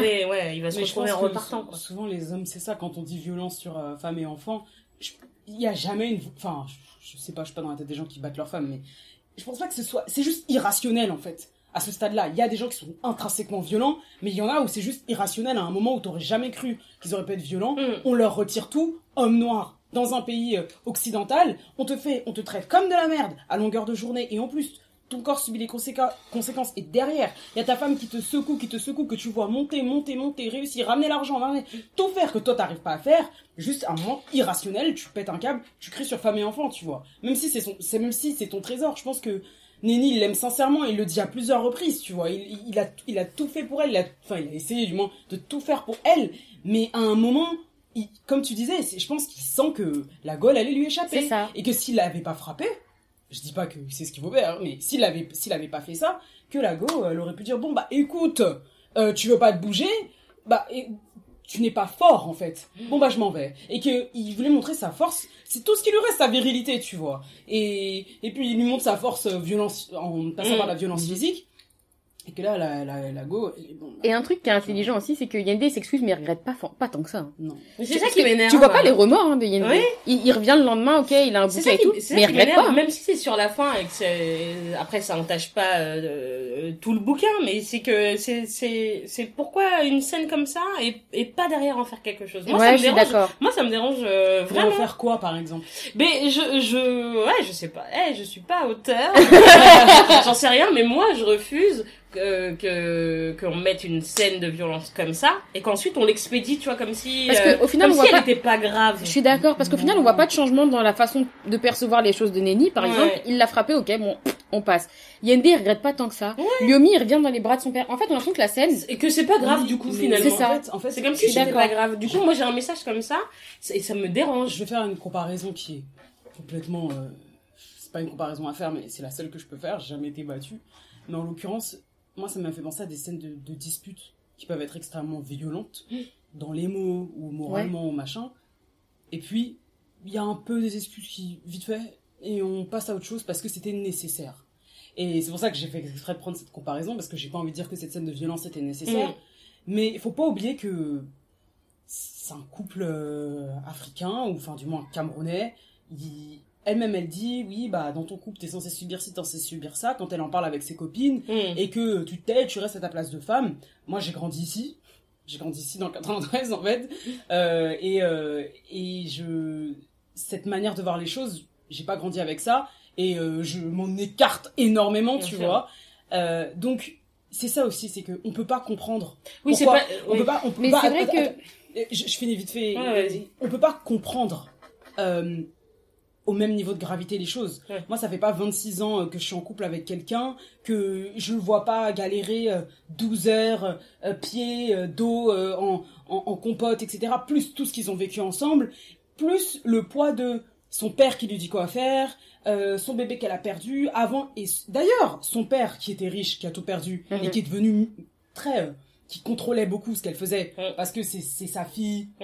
Il me semble que c'est sa dernière fille. Il voulait Euh, la marier avec il voulait quelqu'un de la marier avec riche. quelqu'un de riche, etc. Et qu'il y a tout ça qui joue et que tous les hommes dans sa vie lui ont toujours dit quoi faire et que au final, bah peut-être que C'est son schéma, ouais. c'est son schéma et que c'est pour ça qu'elle a pas pu Ouais. s'émanciper comme comme euh, peut-être vous, vous l'auriez voulu ou on Mm. aurait voulu, tu vois. Ouais. Et c'est pour je je finis Oui, bien sûr, oui. je termine. et c'est pour ça que c'est pour ça qu'au final j'ai vu la scène et je pense que dans mon imaginaire européen je me suis dit c'est bon c'est bon elle, elle va- elle va se casser là et après Ouais. j'ai dit Ouais, ouais bah en fait euh, quand il quand il pense il y a beaucoup de choses qui arrivent dans et qui sont pas forcément de l'ordre de la violence domestique à ce point-là comme on a vu dans le livre Ouais. mais qui sont de l'ordre d'une espèce de violence domestique qui peuvent être abusives à un moment ou à un autre et qui peuvent passer par d'autres choses, Mm. de la tromperie, euh, des, des- de l'abus émotionnel, plein de choses qui soit sont fait qui sont qui sont des choses qui sont quotidiennes parce que la personne voilà elle est, elle est chelou et je vais pas, me- je vais pas me lancer sur le sujet. Ouais. ou qui vont être momentanées parce qu'il se passe quelque chose de critique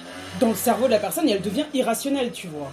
Et oui le lendemain il arrive avec un bouquet de fleurs comme si de rien n'était. Ça t'a irrité moi aussi toi aussi. Mm. mais après je me suis dit je- à combien de gens ça arrive ça? Dire qu'on n'est pas dans le couple de gens Oui, et oui, on oui. sait pas. Et on sait pas au final qu'est- qu'est-ce qui aurait pu qu'est-ce qui aurait dû se passer? Que l'auteur fasse comme si Nenny âme de, de, de révolté, féministe, nanana. Non C'est-à-dire que tout ça, en plus, c'est un chemin.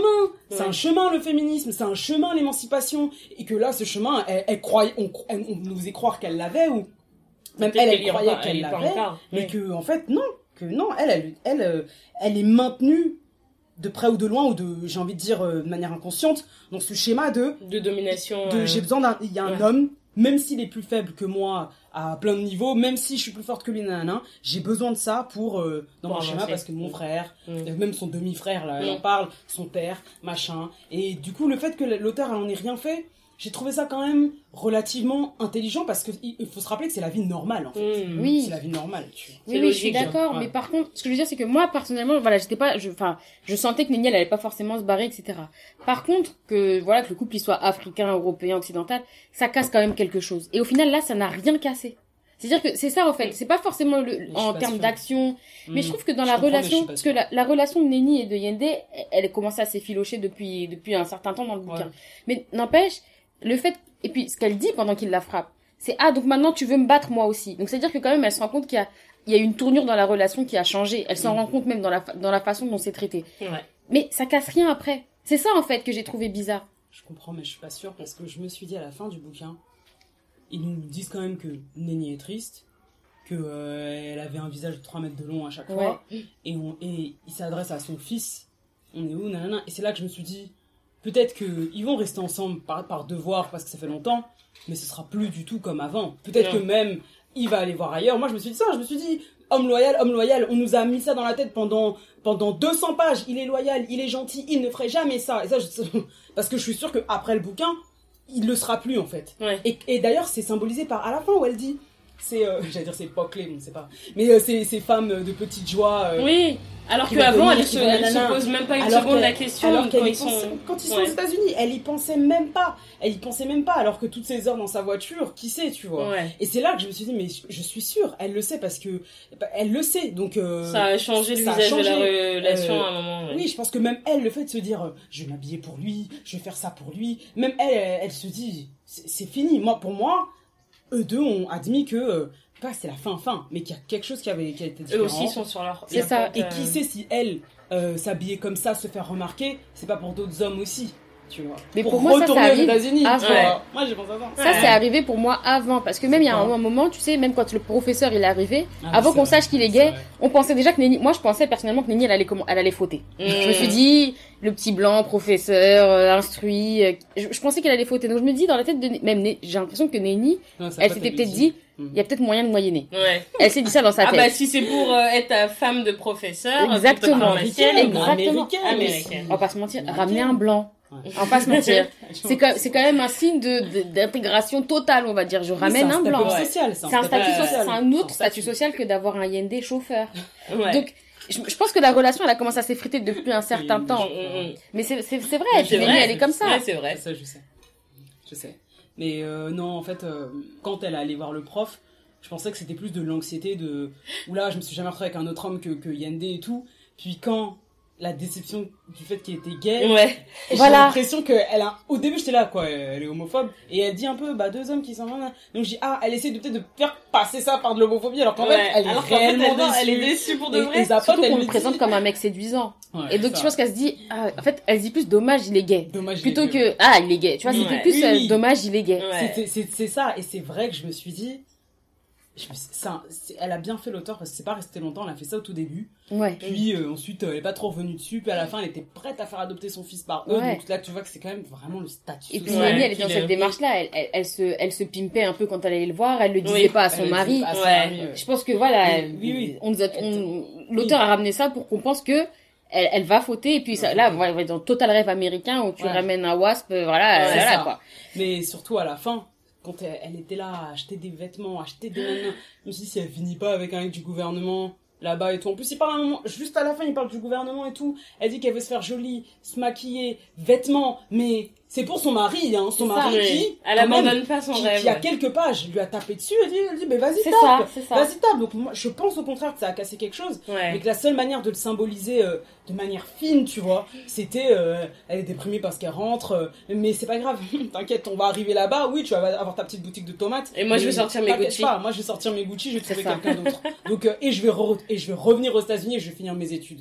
Franchement, je me suis dit la go elle va faire ça. Si elle fait un 2, Mais la que- conclusion, c'est qu'il nous faut un deux. je Il pense y, a trop- il y a- il y a plein de questions en suspens au final dans ce bouquin-là. Moi, j'aimerais bien Mais voir faut aussi. Parce non, que il va, je, je sais pas, il va y avoir, déjà, il va y avoir, non.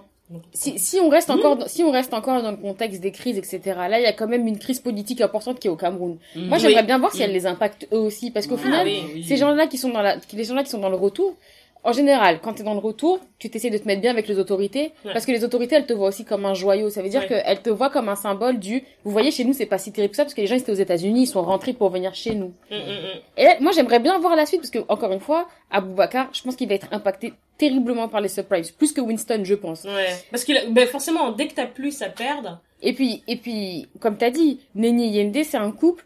Au final, tu te dis, mais il va leur arriver quoi à ces deux-là? Enfin, ils, ils vont finir comment? Moi, pour moi, c'est impossible qu'ils terminent ensemble. Non, je pense pas. Au Cameroun, c'est impossible qu'ils terminent ensemble. Mm. Je pense pas non plus. Mais peut-être si pour, sauve- sauvegarder les apparences, mais en tout cas euh, dans le couple fidèle qui s'aime depuis Ouais. 20 ans, machin machin, non. Ouais, ça, ça. Mais peut-être qu'ils peuvent, rester ensemble pour sauvegarder les apparences. C'est peut-être pour ça aussi qu'elle voulait rester, tu vois. Et euh, parce qu'elle sait vont, quand ils vont rentrer, ça va être la fin. Exactement. Mm. Et, euh, et d'ailleurs, euh, ça me fait rire parce qu'au début c'est on, on, on, puis c'est moi, moi, moi, puis c'est mon fils, mon fils, mon fils. Bon, de toute façon, ma fille, euh, parce que la fille, elle a le, Elle a, le- elle a la l'américaine. Et nationalité, puis, faut donc pas elle, elle pourra oublie, revenir. hein. Nenny, encore une fois, c'est, comme on l'a dit des milliards de fois, c'est une fille qui est dans le statut social. Aux États-Unis, quand un couple il s'effrite, ça se voit beaucoup moins. Là, elle se dit à Limbé, les gens vont voir, mon couple il est en charpie. Au final, je suis rentrée, j'ai des économies qui vont même pas tenir un an. Les gens vont se rendre compte de, l'es- de, de, de, de L'escroquerie. l'échec Ouais, que ça a ouais. été notre, notre, Notre détour. hein. exactement. Ouais. Mhm. Non, en tout cas, c'était un très bon livre. Ouais, moi j'ai beaucoup apprécié et puis encore une fois, moi ce bouquin je l'ai lu il y a un an et je m'en rappelle encore comme si je l'avais lu hier. Faut- Au Ouais. final je me suis dit, enfin c'était des, c'était les, c'était ce que je te disais, j'avais Oui. peur, je me suis dit ah je vais peut-être pas me souvenir etc. Tu vois, c'est Et plus on parle, Si, plus on parle. hein. il y a tout ça qui revient. Et je- euh, c'est- C'est vraiment un bon bouquin Ouais, et puis il, il entraîne euh, voilà la, la migration Mhm. d'une d'une façon assez singulière qui, qui je pense euh, voilà marque. C'est quelque chose qui marque. Parce que Après, c'est pas euh, des yeux, euh, c'est pas des yeux, c'est pas, on n'a pas l'habitude de, de voir l'histoire à travers ces yeux-là, donc forcément, euh, ça donne un point de vue un peu euh, neuf, euh, Mm. et ça c'est vraiment super. Ouais. Euh, c'est vrai que, comme je vous l'ai dit, je l'ai vu euh, au club de lecture de la Méca, Ouais.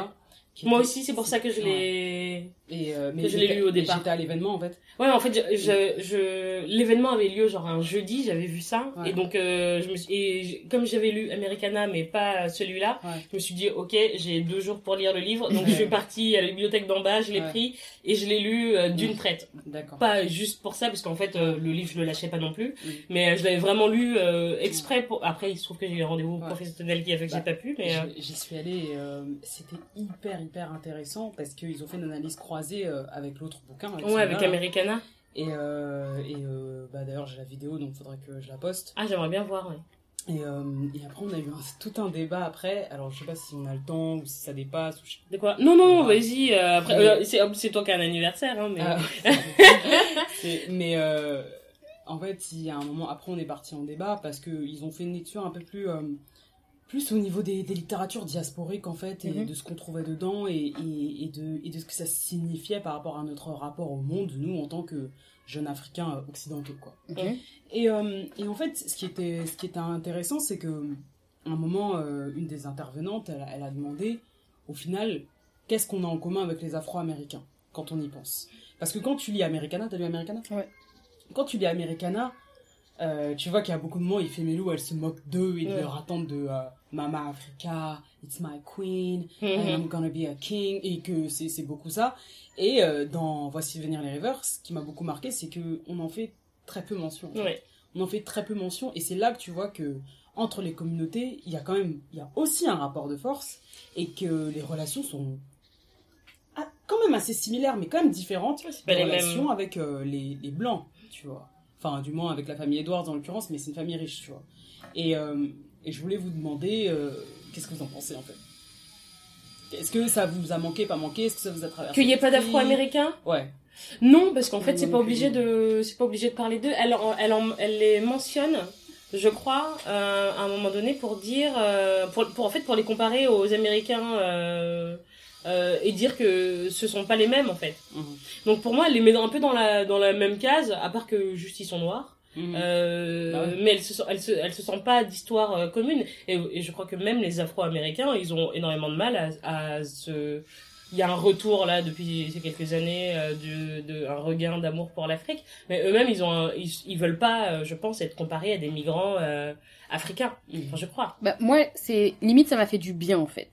Pareil Pourquoi? Parce que souvent, Pareil. en fait, quand il y a des Afro-Américains, on accapare sous, on, a, on, on va accaparer, hein. voilà, et les problématiques, elles vont être accaparées par les problématiques propres aux Afro-Américains. Ce sont pas les mêmes. Nous, on est vraiment dans une immigration qui est entre guillemets assez récente, Mm. avec des nouvelles problématiques dans un dans un racisme euh, qui s'inscrivent aussi dans un racisme et dans dans, dans une euh, catégorisation sociale qui aujourd'hui est différente Mm. par rapport à celle que les Améri- les Afro-Américains ont vécue. Mm. Donc le fait qu'il n'y ait pas d'Afro-Américains et que justement il y, ait- il y a cette comparaison, mais qu'il n'y ait pas tant que ça cette comparaison, Mm. ça montre vraiment que, notre, que nous, notre histoire diasporique à nous, Mm. elle est vraiment particulière. Mhm.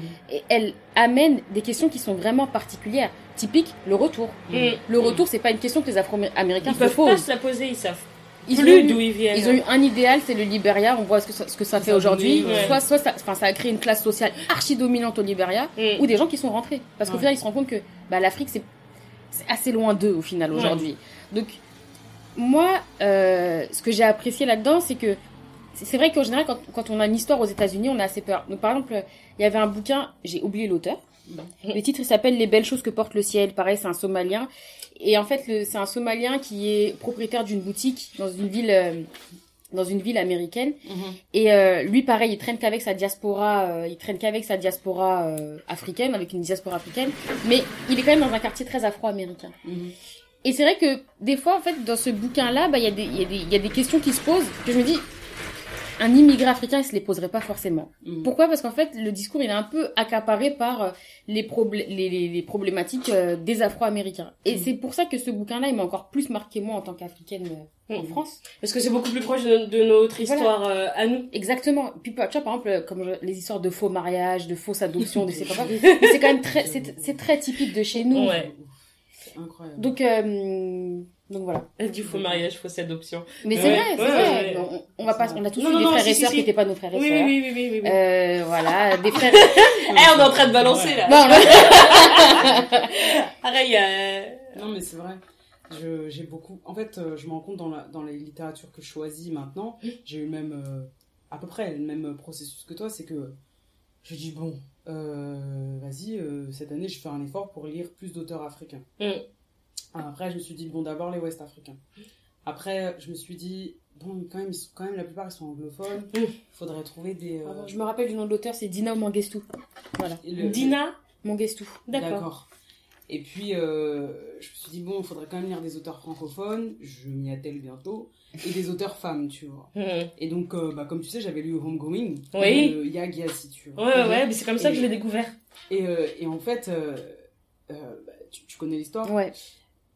Bon, pareil, c'est pas vraiment un spoiler. Mais la dernière page où ils sont euh, à la plage et qui sont les deux descendants des, Des de- deux sœurs. Des deux sœurs, euh, une qui, s'est- qui est restée en Afrique de l'Ouest et l'autre qui s'est retrouvée euh, euh, sur le sol américain, je pleurais toutes les larmes de mon corps parce que pendant le livre, il y a une tension qui est constante Mm. Euh, et, et quand est-ce que ça va s'arrêter, tu vois Mhm. Quand est-ce que ça va s'arrêter Et du moins, a priori, ça s'arrête pas, mais ils sont en paix, tu vois, avec euh, l'eau, avec le feu, euh, qui est la thématique du bouquin, tu vois. Et c'est vrai que je me suis quand même dit, bon, il y en- il y, en a une qui était, euh, qui est restée entre guillemets complètement africaine, même si elle s'est retrouvée aux États-Unis, Ouais, et euh, l'autre qui, qui est pour le coup afro-américain, ouais.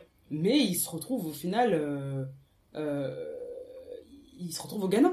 Oui. Il se retrouve au Ghana quand même. C'est là où il se retrouve, ouais. C'est là où il se retrouve. Et j'ai trouvé que c'était quand même intéressant, même s'il y avait beaucoup l'histoire des Afro-Américains, tu vois. Et là, dans ce bouquin, je pensais qu'on allait voir un peu plus de Limbé, tu vois. Un peu plus. Ouais. Ouais. Donc quand, elle en parlait, quand ils en parlaient, quand il y avait les flashbacks et tout... Moi, ça m'a donné envie d'y aller. Hein. Aussi, Ouais, je suis ça m'a- d'accord. Ça m'a donné beaucoup envie, tu sais, euh, quand il en parle à, à monsieur... euh, Euh, Edouard Edouard, là, Clark. là. Euh, qui fait genre à la fin qu'il va y aller et tout. Oui. Bon, grande flemme. mais euh, mais je, je sais pas, je me suis dit, c'est vrai que j'ai lu beaucoup de livres cette année où un retour, tu vois, Ouais, sur ouais, le ouais. retour, Oui. sur le retour. Oui. Et je et je me rends compte que des fois, euh, ils- les, les auteurs ils veulent faire passer un message qui qui euh, qui est pas forcément qui va pas forcément dans le sens de la logique du récit, tu vois. C'est-à-dire Mmh, que d'accord. Moi j'aurais souhaité que Bien sûr, j'aurais souhaité que Nenny, euh, elle devienne pharmacienne et qu'elle elle lâche, le, elle lâche son mec et, et Mmh. elle perce, tu vois, aux États-Unis. Mais au final, je pense que l'auteur a dit, bah, pour, pour- arrête de forcer avec ce délire Mm. am- d'américaine, de statut social, de machin machin. À la fin, à la fin, tu restes une, une Camerounaise de, Mm. de Limbé et tu le dis d'ailleurs au début du bouquin parce que dès que t'arrives dans le bar, t'es mal à l'aise. Mm. Elle est dans le bar avec euh, et quand elle parle à la femme blanche, elle sait pas quoi lui dire. Qu'est-ce qu'elle fait là? Mm. Aucune de ses amies ne sont blanches. Qu'est-ce qu'elle a à leur dire? Ah, enfin, c'est-à-dire que ah, ça m'a, cette partie m'a fait beaucoup rire et j'ai beaucoup et j'ai compris. Mais en même temps, je me suis dit, mais c'est pas ce que tu voulais. Être aux. États-Unis, c'est pas ce que tu voulais. Quand tu vas percer, qu'est-ce que tu crois qui va se passer? Et c'est ce qu'elle dit, elle aussi. Que Mmh. quand elle allait devenir pharmacienne, bah, de toute façon, elle allait devoir euh, euh, avoir des interactions sociales Ouais, de ce elle type. s'accommoder des... S'accommoder ces choses-là. Si t'es pas capable de t'en, accommoder, bah, entre guillemets, vaut mieux peut-être que tu rentres chez toi. Je dis ça en marchant sur des œufs, Oui, tu oui, vois. oui. Mais Parce que gros, ça c'est va pas que- changer de sitôt, quoi. Ça a pas changé, tu vois. Donc en fait, c'est soit tu t'adaptes, soit tu es très malheureux longtemps. Oui, et, Soit tu que- changes. et qu'au final, la solution, euh, bah, rentrez chez vous, les amis. Et Americana, c'est pareil. Mm. Et, et, et, euh, Mais en fait, c'est aussi, pareil. c'est aussi peut-être pour, euh, pour euh, donner l'info que rentrer chez soi, c'est pas, et ce qu'on a beaucoup, en tout cas, moi, c'était mon, on en parlait tout à l'heure quand, quand on était petit, le bled, c'est la punition. Ça a toujours été bled, la punition. C'est clair. Quand on était petit, Mm. c'était, après, Mm. t'as, un- t'as un autre rapport, mais nous, Ah ouais. euh, le, le bled, c'était une menace. Tu vois ce que je veux Oui, dire? je te Ouais, dire, je moi je ramenais un calendrier et je barrais les jours, comme en prison. Et tu vois, quand j'avais des. Parce que c'est vrai que les Comoriens, on, on a un rapport très particulier avec le Ouais. pays d'origine. On a des très très forts liens, peut-être plus que d'autres pays africains. Ouais. Mm. Donc nous, on y allait très très souvent et, et je me rappelle à chaque fois, enfin, j'avais peur quoi. Et puis je me disais, euh, ma maman, c'est la rentrée demain, t'es sûr on est obligé de rester encore une semaine? Et puis t'es là, oui, oui, oui. Je, voyais, je voyais mes cousins, moi je me rappelle, je voyais mes cousins partir avant moi, je lâchais des larmes pas possible parce que je voulais rentrer avec eux quoi. Ouais. Et pareil, après avec, euh, on va dire ma politisation, c'est vrai que ma position elle a un peu changé. Oui. Pour, pour dire aujourd'hui, moi j'envisage un retour. Mm. J'envisage pas de rester ici. Donc, c'est vrai que c'est- c'est c'est- c'est assez particulier. Et puis, un truc aussi qu'il faut souligner, c'est que la littérature africaine, elle est énormément centrée sur la migration. Oui. C'est-à-dire qu'aujourd'hui... des- des- des- des- C'est-à-dire que, excuse-moi, je te coupe. Non, non, oui, vas-y. Des dernières années, quand je dis dernière, je parle de la décennie, vingtaine.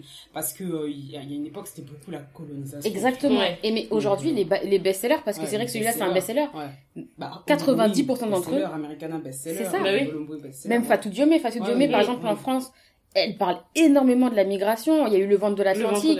Il y a eu celles qui attendent. Celles Ouais. qui attendent, il est très particulier parce que là, du coup, on a le point de vue de ceux qui, ceux qui sont, ceux qui sont au Sénégal et qui attendent Ouais. Mm. un retour. Mm. Donc, mais on a, on a une littérature qui parle énormément de ça, et c'est vrai qu'au final, elle parle quand même que d'une seule voix. C'est-à-dire que bah, le retour, c'est pas si terrible que ça au final. Mm. Et on en entend beaucoup, beaucoup, et c'est vrai que je pense que ça dénote aussi d'une certaine euh, conscientisation de, on va dire nous, Mm. à peu près, à peu près la deuxième génération de de- de- d'immigrés, Mm. qui sommes dans ce cheminement, dans ce cheminement-là, qui est, mais est-ce qu'on a vraiment notre place ici, Ici, Et c'est vrai que on est Ça, énormément. et euh, ajouter au fait que que qu'il y a aussi une volonté de réparer toute la dénigration qu'ont Exactement. subi euh, ces pays-là, mais à tort en Exactement. fait. Écoutez, moi j'attends un bouquin où, euh, où la personne est rentrée, qu'est-ce qui se passe? Ben, Mm. c'est exactement ça. Americana, les derniers chapitres sont là-dessus, mais il faut pas oublier que la Gaule est partie de là-bas. Mm. Euh, Moi je suis pas partie de là-bas, je suis née ici. Ouais. Donc qu'est-ce qui se passe? On Ouais. parlait des Afro-Américains tout à l'heure, Ouais. les ripates euh, qui, qui, qui reviennent au bled, j'attends quelqu'un. Il faut que tu Que lises Crépuscule du tourment 1 Ouais. et 2. Bah, je, Et puis je- aussi, je faut- les ai dans mon panier Amazon. Parce que là, c'est typique. Tu vois Parce un que- retour Ouais. de une personne qui est née là-bas, qui est venue en France, qui est rentrée.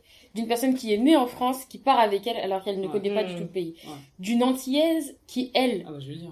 Qui, elle, fantasme totalement sur ce qu'est l'Afrique et qui, du coup, rentre et, Mm. et voit. Et tu vas voir qu'au final, c'est assez, c'est assez terrible dans la façon dont c'est ramené parce que c'est vrai que ce retour-là, tout comme la migration, ça peut être très, très, très violent Bah pour oui. certaines personnes. Bah oui. Parce que, effectivement, nous, là, actuellement, en Europe, en tout cas, c'est vrai qu'on on va, on est en train de créer une sorte de, d'identité afropéenne. Mm. On voit par exemple typiquement avec Afropunk. Il y a quand même des, des imaginaires, des habits qui sont pas typiquement africains, qui sont pas typiquement européens. On est en train de créer une Mm. culture, Une comme les Afro-Américains ont créé leur culture. Mhm. Et c'est vrai que ça peut être très très violent parce qu'au final, on crée quand même un décalage avec le continent africain. Oui. Et Leonora Miano, elle le ramène extrêmement bien. Bon, moi je suis extrêmement fan aussi, mais elle le ramène très très bien. Et c'est c'est vrai que moi aussi, ça me manque un peu de voir des, des bouquins qui, qui discutent de nous. Est-ce Mm. que notre retour est possible à nous? possible. Mm. Oui, Oui, mais dans quel, ouais, dans quel contexte aussi, parce que, pardon, m'émeut. pardon, mais en tant que, en tant que, en tant que, en tant que repate. Euh, t'arrives aussi avec un privilège que les jeunes, que les Voilà. jeunes de là-bas n'auront pas. ça. Et donc, c'est ce que dire. tu vois, on va te dérouler le tapis rouge comme quand les blancs euh, vont là-bas et ce que nous on, on, on dénonce aussi parce qu'ils ont des privilèges Mm. que nous on n'a pas venant du pays, mais nous de même français avec notre carte, avec nos moyens, on arrive là-bas, alors que les jeunes de là-bas galèrent Exactement. malgré leur Mm. multidiplôme et tout ça. Mm. Cette question-là, il faut se la poser si tu veux revenir intelligemment. Et ça. puis tu vois, on a un problème pareil. La culture, on la connaît pas aussi bien que nos parents. Oui. On va pas se mentir. Voilà. La langue, on la parle, on la, ça dépend pour certaines personnes, mais Ouais. on la parle souvent pas aussi bien que celle de nos, que nos parents. Mm. Ouais. On va pas se mentir. Et puis, nos années d'immigration en France, elles ont quand même fait en sorte que voilà, on ramène un certain capital Mm. et un certain patrimoine là-bas. Mm, mm, Mm. Euh, la majorité, enfin la majorité, une grande partie des immigrés euh, en France, par exemple, rentrent, en- rentrent au pays avec des grandes, avec des, des énormes voitures, Mm. des grandes maisons. Donc pareil, comme je te parlais du Liberia, on est en train de créer, on va créer parce Ouais, que une autre Mm. classe. euh, une classe ouais. ultra dominante. Ouais. Parce qu'on a des diplômes qui sont plus reconnus que ceux qui sont là-bas. Parce qu'on a un patrimoine qu'on a réussi à, que nos parents ont réussi à créer, que nous on est en train de créer aussi. Et parce que pareil, on a une culture qui est différente et qui est aussi assez hégémonique. Oui. En fait, et c'est là où on se rend compte qu'on a quand même, un- on a quand même, euh, intériorisé. Une certaine dominance. Oui. On l'a Oui. totalement Oui, intériorisé. oui, oui. moi, je moi, compare ça un peu à une, à une forme d'impérialisme aussi. Oui, C'est-à-dire que, clair. comme les Afro-Américains et leur rapport avec l'Afrique, Mm. c'est- une forme d'impérialisme, ou du noir des mondes entiers, du monde Oui, entier. parce qu'en fait, ils sont, ils sont le noir par excellence. C'est ça. les- Voilà. Les Afro-Américains. ça, ça a été la référence noire pendant des années, Ouais. Eddie Murphy, euh, tous ces films et compagnie, Ouais. tu vois. Et euh, c'est vrai que les Afro-Américains versus la diaspora, Mm. ils sont en, ils sont en haut entre grosses guillemets, Bien tu vois. bien sûr. Et euh, mais par contre, je suis désolée, mais je me suis dit la même chose. Il va falloir s'interroger sur nous aussi nos, nos privilèges. C'est bien de dénoncer ce qui se passe ici, mais Oui. mais euh, quand t'es de l'autre côté de la frontière, qu'est-ce qui se passe, tu vois, littéralement en plus. Qu'est-ce qui se passe, tu vois? Toi aussi t'es privilégié, oui, ok. Oh non, mais c'est bon, j'ai déconstruit, j'ai déconstruit. Mhm. Oui, oui, je sais que j'ai des privilèges. Oui, enfin. Oui. Et, mais- pourquoi on envisage aussi facilement le retour? Parce qu'on ça, sait, parce qu'on qu'on sait. sait les privilèges qu'on va avoir. qu'on est en tu vois, parce que si c'était aussi facile, parce que euh, il y a deux ans j'étais au Togo et euh, je sais pas si vous voyez, il y a un épisode de The Why où j'interviewe un jeune Togolais Oui. Mhm. et qu'est-ce qu'il dit dedans? Je vous déteste. Le podcast, il lui dit ça et il me dit mais vous me faites rire. Vous, vous, êtes là, hein, le retour en euh, en mode euh, c'est utopique, euh, étoile dans les yeux, alors que nous, c'est ce qu'il dit, ils veulent juste partir Mhm. par manque d'opportunités. Ouais. Et c'est ce qu'il y a écrit dans le bouquin aussi. C'est le manque d'opportunités et c'est ce que les parents te disent. Mhm. Non, j'avais une situation. Certains étaient stables, mais c'était le manque de perspective Mm, mm, mm. qui les a qui, qui- où ils se sont dit je préfère partir que ne pas avoir de perspective tu Mm, vois mm, mm. et là en l'occurrence euh, si vous avez entendu l'interview de Greg il, il raconte sa situation euh, famille polygame plein de frères et plein de sœurs et que le père, le père les parents n'ont pas les moyens d'assurer quoi que ce soit il doit s'en sortir par tous les moyens il est prêt à tout et d'ailleurs euh, il, il est là il commence à s'en sortir tu vois. Mm. et mais il sait que son salut pour lui ce sera ici Ouais. alors quand il Il est pas là-bas. quand il écoute Ouais. l'émission, il rigole parce qu'il ouais, il rigole, il dit mais, mais vous, vous avez pas la chance que vous avez, vous êtes là en train de parler de vos, de vos problèmes. Mais moi, je vais vous montrer c'est quoi les problèmes, tu Ouais. vois. Et pour faire un, pour faire Mm. un parallèle avec Nenny, effectivement, nous, nos parents, ils sont partis. Certains avaient des statuts sociaux importants. Oui. Mais pas, mais pas d'opportunité. Ce statut, il était bien, statut, mais Oui. il y avait rien derrière. Voilà. Bah justement, avait déjà, rien pour derrière. partir, de base, il faut... euh, C'est pas n'importe qui qui C'est ça. part. Et c'est une violence extrême de partir. ouais. C'est pas anodin de partir. C'est pas anodin de renoncer à ce qu'on est. Non. Et puis c'est pas anodin de renoncer à ce qu'on est pendant 50 ans. C'est pas anodin du tout. Et puis pareil, en parlant de dominance, moi je sais qu'à un moment pareil, j'avais une discussion au bled, euh, j'y j'y étais il y a 5 mois, 6 mois. Et, euh, et je leur disais, ah j'hésite, euh, je sais pas si je vais rentrer, tout ça. Et puis ils me disent, mais pourquoi t'hésites? Tu sais très bien que toi, CV de Nasria, moi je pourrais avoir deux fois plus de diplômes que toi. C'est toi qu'on va prendre en premier. Pourquoi t'hésites? Et je me suis dit, mais c'est vrai qu'en tant que femme noire, euh, eh ben, je me rends pas forcément compte que j'ai... Oui. enfin, Que que t'as j'ai des privilèges sur quelqu'un. Bah oui. Et je me rends pas forcément compte de l'impact de mes privilèges sur les autres. Mm, mm, mm. Parce que nous, on les a pas forcément. Et c'est vrai que c'est c'est assez intéressant. Et pareil, dans, dans, dans celles qui attendent, bah, dans celles qui attendent de Fatou Diomé, elle, elle l'amène pas vraiment comme ça. C'est un peu dommage, d'ailleurs, c'est une des critiques que j'ai de ce bouquin-là. Mais tu perçois quand même l'aspect privilège. Et même si, même si ici, t'as pas forcément une situation euh, sociale, euh, voilà, tu peux vivre, tu peux vivre très mal avec un SMIC, euh, Mm. galérer pour payer tes factures, etc. Ouais, Dans tous les cas, tu rentres au bled, Ouais, tu seras privilégié. exactement. Et c'est pas forcément une question d'argent en plus le privilège. Ah, mais c'est une image. ce que. C'est pas une question une- d'argent. C'est comme quand ce euh, ce qui se passe dans, dans, dans Homegoing, on Ouais. descend de l'avion, on sait On sait. Voilà. que t'es Voilà. pas d'ici. C'est ça. Tu vois. Mais on t'accueille, on t'accueille comme On si tu n'étais pas d'ici. on t'accueille avec un folklore comme Ouais. si tu n'étais pas d'ici. Voilà. On te fait goûter les meilleurs mets, vraiment comme quand tu accueilles un touriste, Ouais. parce Oui. qu'on sent que tu n'es pas Je d'ici. mais c'est moi c'est ça qui euh, non j'allais mentir j'allais dire ça m'a fait du mal mais c'est la vérité en fait donc c'était factuel mais c'est qu'à un moment moi, je me suis retrouvé au bled sans thune donc sans thune peu importe où t'es dans, dans le monde sans thune C'est dur. c'est dur tu vois. mais surtout dans, au bled sans thune avec des gens qui ont l'habitude de ne pas avoir de thune au bled et vivent là-bas j'étais quand même privilégié C'est ça. et on attendait quand même que je paye Exactement. Sauf que j'avais, j'avais pas plus, j'avais pas d'argent, genre j'avais, mon portefeuille était vide, tu vois. Mmh. Bah je me suis débrouillée pour payer. Je me suis débrouillée pour trouver l'argent et payer. Et, et en fait, j'ai, eu envie de me dire, mais, mais j'ai pas de thunes. Oui, mais gros, euh, t'as un. Mac, euh, t'as, Voilà. ton petit sac, Ouais. t'as, ton, t'as, t'as tes grosses lunettes. Ouais, ouais, et ça, ça suffit ça c'est c'est ça qui est ouais. fou, c'est que Et- on ouais. se bat pour maintenir l'image du privilégié. Du privilégié aussi. C'est ça. Et C'est d'une violence ultime. Moi, je Oui, sais que nos darons, ils se battent toute l'année à faire des crédits sur crédits sur crédits pour, pour maintenir cette image-là du privilégié. Pour une fois que tu arrives sur place, montrer. euh, C'est Ouais. ça, c'est ça. Ah, mais c'est un truc de fou. Et même ce bal... Enfin, j'étais au marché, au grand marché. Et euh, non, non, non, euh, on voulait pas me laisser seule. J'ai dit non, mais c'est bon. Ouais, pareil. Ah, mais on sait que t'es pas d'ici. Euh, Mm. J'ai dit, bah euh, attends, je suis en pagne. euh, tu veux quoi euh, non, je, suis- je suis en. On sait, on Et- sait. et on sait. Et, et dans la manière de marcher. Et dans. De J'ai s'exprimer. mon copain qui me disait, c'est genre que même dans- tes pieds, tes pieds sont tout propres, tes mains c'est tout propre, tu vois. Et, et, et t'as pas souffert, tu vois. Ouais. T'as pas souffert. Et que ça se voit sur ta- ça se voit sur ta chair, on a des Et- intérêts qui sont différents des leurs. Nous, je sais que moi, par exemple, on s'extasie de beaucoup de choses. Ouais. Quand on est au bled, ah ouais, fantastique, un morceau de bois, et puis on est extasié. et puis eux, ils nous regardent parce que, pareil, eux, ils sont dans une urgence totale. Alors ils disent, Total, mais. Vital, ouais. voilà, nous, on voit un paysage, moi, je vois des paysages, je pleure. Eux, ils me regardent, mais comme si j'étais, mais, Oui. mais qu'est-ce qu'elle a comme problème, celle-là, dans sa vie, à regarder une mer et à pleurer. Et, et du coup, c'est vrai que ça aussi, ça crée un certain, Ouais. tu vois, quand on parle un peu des bobos parisiens qui Ouais. s'extasient d'un peu de tout, bah, on est un peu comme ça, hein. euh, Ouais. Non, mais j'en ai bien conscience. Mais comment On est là avec nos gros Nikon, on prend plein de photos parce ça, que tout nous extasie. Ah, une femme qui porte un enfant, poum, poum, poum, poum, poum. Et on se rend pas compte forcément qu'on est problématique. C'est un hein. truc de ouf, hein. C'est un truc de ouf, ça, parce que, comme tu dis, t'arrives sur la plage, oh, waouh, la route des pêcheurs, clac, clac, clac, et puis l'enfant qui te regarde, genre, euh, je veux pas qu'on attrape mon âme. C'est vrai. J'ai pris, un, j'ai pris un pêcheur en photo et puis le mec il me dit non mais tu m'as demandé l'autorisation et là je me suis dit mais j'ai fait comme les blancs en fait qui vont dans des pays étrangers et qui pensent que tout leur est acquis. Ouais. Non, Même je- l'image des gens. Ouais. Et je me suis sentie tellement mal. Ouais. Je sais, mais. C'est Que fou, hein. tu vois? Donc ça. mais c'est bien de, tu vois, de savoir. Oui, de se rendre compte de, Mais c'est vrai qu'on a des réflexes. on a ces réflexes-là. Et, et ultra t'ima- dominant. Et t'imagines, en tant que touriste, alors une fois sur place. Et c'est là. En vivant là-bas, avec, avec ce que t'es Voilà. arrivé, ce avec quoi t'es arrivé dans tes bagages et Mm. ton opulence et tout Mm. ça. Mais je me suis posé la question du coup et et, et c'est parce que moi aussi je me suis dit bon je pense qu'à terme je je je vais pas rester ici tu vois Ah, mais en même temps euh, quelle légitimité à être là-bas Ouais, tu. Exactement. parce que parce que tes parents j'ai la Tu nation- prends la place de quelqu'un, mais ouais. tes parents sont, sont sont noirs et sont de là-bas ou de plusieurs pays différents me concernant euh, et parce que t'as un nom de famille euh, qui a qui a consonance machin ça y est t'as le droit et je me suis posé vraiment parce que tu quoi tu souffres euh, tu souffres ici et c'est là que tu te poses la question c'est quoi la souffrance? Est-ce que tu souffres vraiment? Est-ce que tu manges? Oui est-ce que tu as envie? Oui ça suffit est-ce que tu es en bonne santé? Oui ça suffit tu vois Mm. et après là, sur la question de la santé bon on peut se poser des questions tu vois de, de- c'est pas de- des- c'est des pas- séquelles du racisme. Exactement. Hmm. et, et c'est là que Et puis on va maintenir un privilège. Toi, Mm. demain, tu rentres au Togo, par exemple. Mm. Tu vas être malade.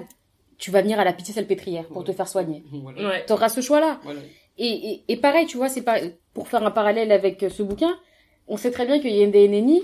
Ils vont arriver, ils vont plus se comporter comme ils se comportaient avant. Même s'ils ont passé que 2, 3, 4 ans aux Oui, États-Unis. ce seront les. Américains. C'est fini. les Américains, Ouais. c'est fini. C'est comme Americana. C'est Americana, pas, hein. c'est pas elle qui s'appelle Americana. C'est parce que toute sa vie, elle aura l'image de celle qui est partie en qui est revenue. Mais elle, elle le dit d'ailleurs dans le bouquin quand elle dit ils font des réunions Mm. entre gens qui sont revenus en rigolant de ce qui se passe ici et de ce qui se passe aux États-Unis. Mm, mm, et qu'en gros elle dit ça fait pitié. Oui mais mais toi, Mais tu- toi aussi t'es pareil. Tu es là. Toi aussi t'es t'es là. De toute Ouais. façon t'es pareil. T'as le droit d'avoir ta petite maison à Ikoyi je crois. Euh, de et en plus t'a- t'arrives avec le privilège de dire bon bah qu'est-ce que je vais faire maintenant? Mm. tu sais euh, elle, a pas de taf. Elle revient Elle a pas de taf. elle- Bon, maintenant, qu'est-ce que je vais faire? Dans quoi je vais faire, dans quoi je vais travailler? Travailler et elle travaille pour une femme qui n'a rien à faire de sa thune et qui a un magazine que personne ne lit Exactement. et c'est la démonstration du privilège.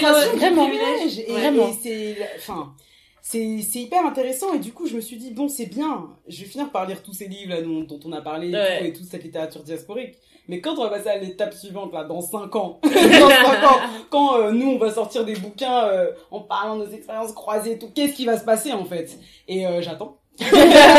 j'attends, tu vois. Enfin, bon. Ok. Merci les filles euh, de cette. Ah, bah, euh, De rien, c'était un cool. plaisir. C'était Ouais. vraiment intéressant. Je suis très heureuse de vous avoir euh, reçu. Parlé. Où est-ce qu'on peut vous retrouver sur les internets euh, Si vous avez envie qu'on vous retrouve. Hein? Alors moi, euh, j'ai un seul réseau social, donc c'est Twitter. Je suis un peu trop accro d'ailleurs, mais Ah bah déjà ton acte, hein, il compense pour tous les voilà, exactement. Et puis euh, du coup, euh, at Naswan et je parle beaucoup de ma vie. euh, j'ai un petit peu un discours politisé pour ceux qui apprécient. et puis euh, et voilà, si vous voulez venir rigoler avec moi, vous pouvez rigoler dessus avec moi. voilà, c'est tout. Viendrai rigoler avec toi. Ça va. Euh, vous pouvez me trouver sur Twitter aussi, euh, Telem Lorraine. Bon, je raconte plus des conneries qu'autre chose. Idem. Et euh, mais après, pareil, j'ai deux podcasts, euh, donc euh, The Why Podcast, où vous pouvez nous trouver à The Why-du-bas podcast. Et euh, un autre podcast qui est plus du storytelling slash Ah oui, journal intime, où je raconte une histoire dans chaque euh, podcast, qui s'appelle Telem Lorraine, et qui est sur SoundCloud, E T-E-2-L-E-M, L-O-R-E-N. C'est trop bien. Top. Du coup, on sait pas celui-là tous les tous les combien de temps il sort. C'est un peu. euh, Alors, euh, c'est assez aléatoire. Normalement, c'est euh, 4 fois par mois. Le premier mois, je me suis complètement lâchée, j'en ai fait 12. J'en ai fait 12 parce que j'avais trop de choses à dire. Et euh, là, euh, je pense que je vais ralentir le rythme. Je suis en train de voir pour la rentrée, est-ce que euh, je vais pas réduire à 2 par mois Je sais pas encore, mais là, Ouais. euh, il s'est passé tellement de choses dans, dans ma vie que je me suis dit, au lieu de faire un truc euh, pas qualitatif du tout, Oui, oui, oui. je préfère euh, me reconcentrer sur, euh, sur ce que j'ai à faire et puis ensuite reprendre le podcast. Euh, et puis ça, suit un- ça suit un peu mes pérégrinations, donc euh, en l'occurrence, s'il se passe trop de choses, je peux pas tout raconter. ouais. Et euh, c'est un travail qui, c'est des podcasts qui durent entre euh, 7 et euh, 15 minutes, mais euh, qui demandent, euh, je pense, Beaucoup de travail parce que j'ai. Bah oui, c'est sûr. je les ai écoutés. Il y a de la, il y a de la Il musique. Tu fais euh, derrière du il des débruitage. euh, euh, de- et puis il faut que j'écrive l'histoire quand Ouais. je l'invente, même si je l'invente pas, faut que je la réécrive. Ouais, il faut Donc, synthétiser, etc. voilà. C'est Ouais, vraiment des vraies histoires à raconter. voilà. Ça, a l'air super c'est une- intéressant. C'est une production en fait, donc euh, ça prend du temps. Mm. Et voilà. D'accord. Bon, alors à bientôt. À bientôt. à bientôt. Merci d'être resté jusqu'au bout. Puisque tu es toujours là, j'en profite pour te demander d'envoyer un maximum d'étoiles ou de cœurs depuis l'application sur laquelle tu nous écoutes. J'accueillerai également avec joie tous les petits mots qui iront avec. Tu peux me retrouver sur le Facebook d'après la première page, sur Instagram, à la première page, ou encore sur Twitter, à la première page. À bientôt!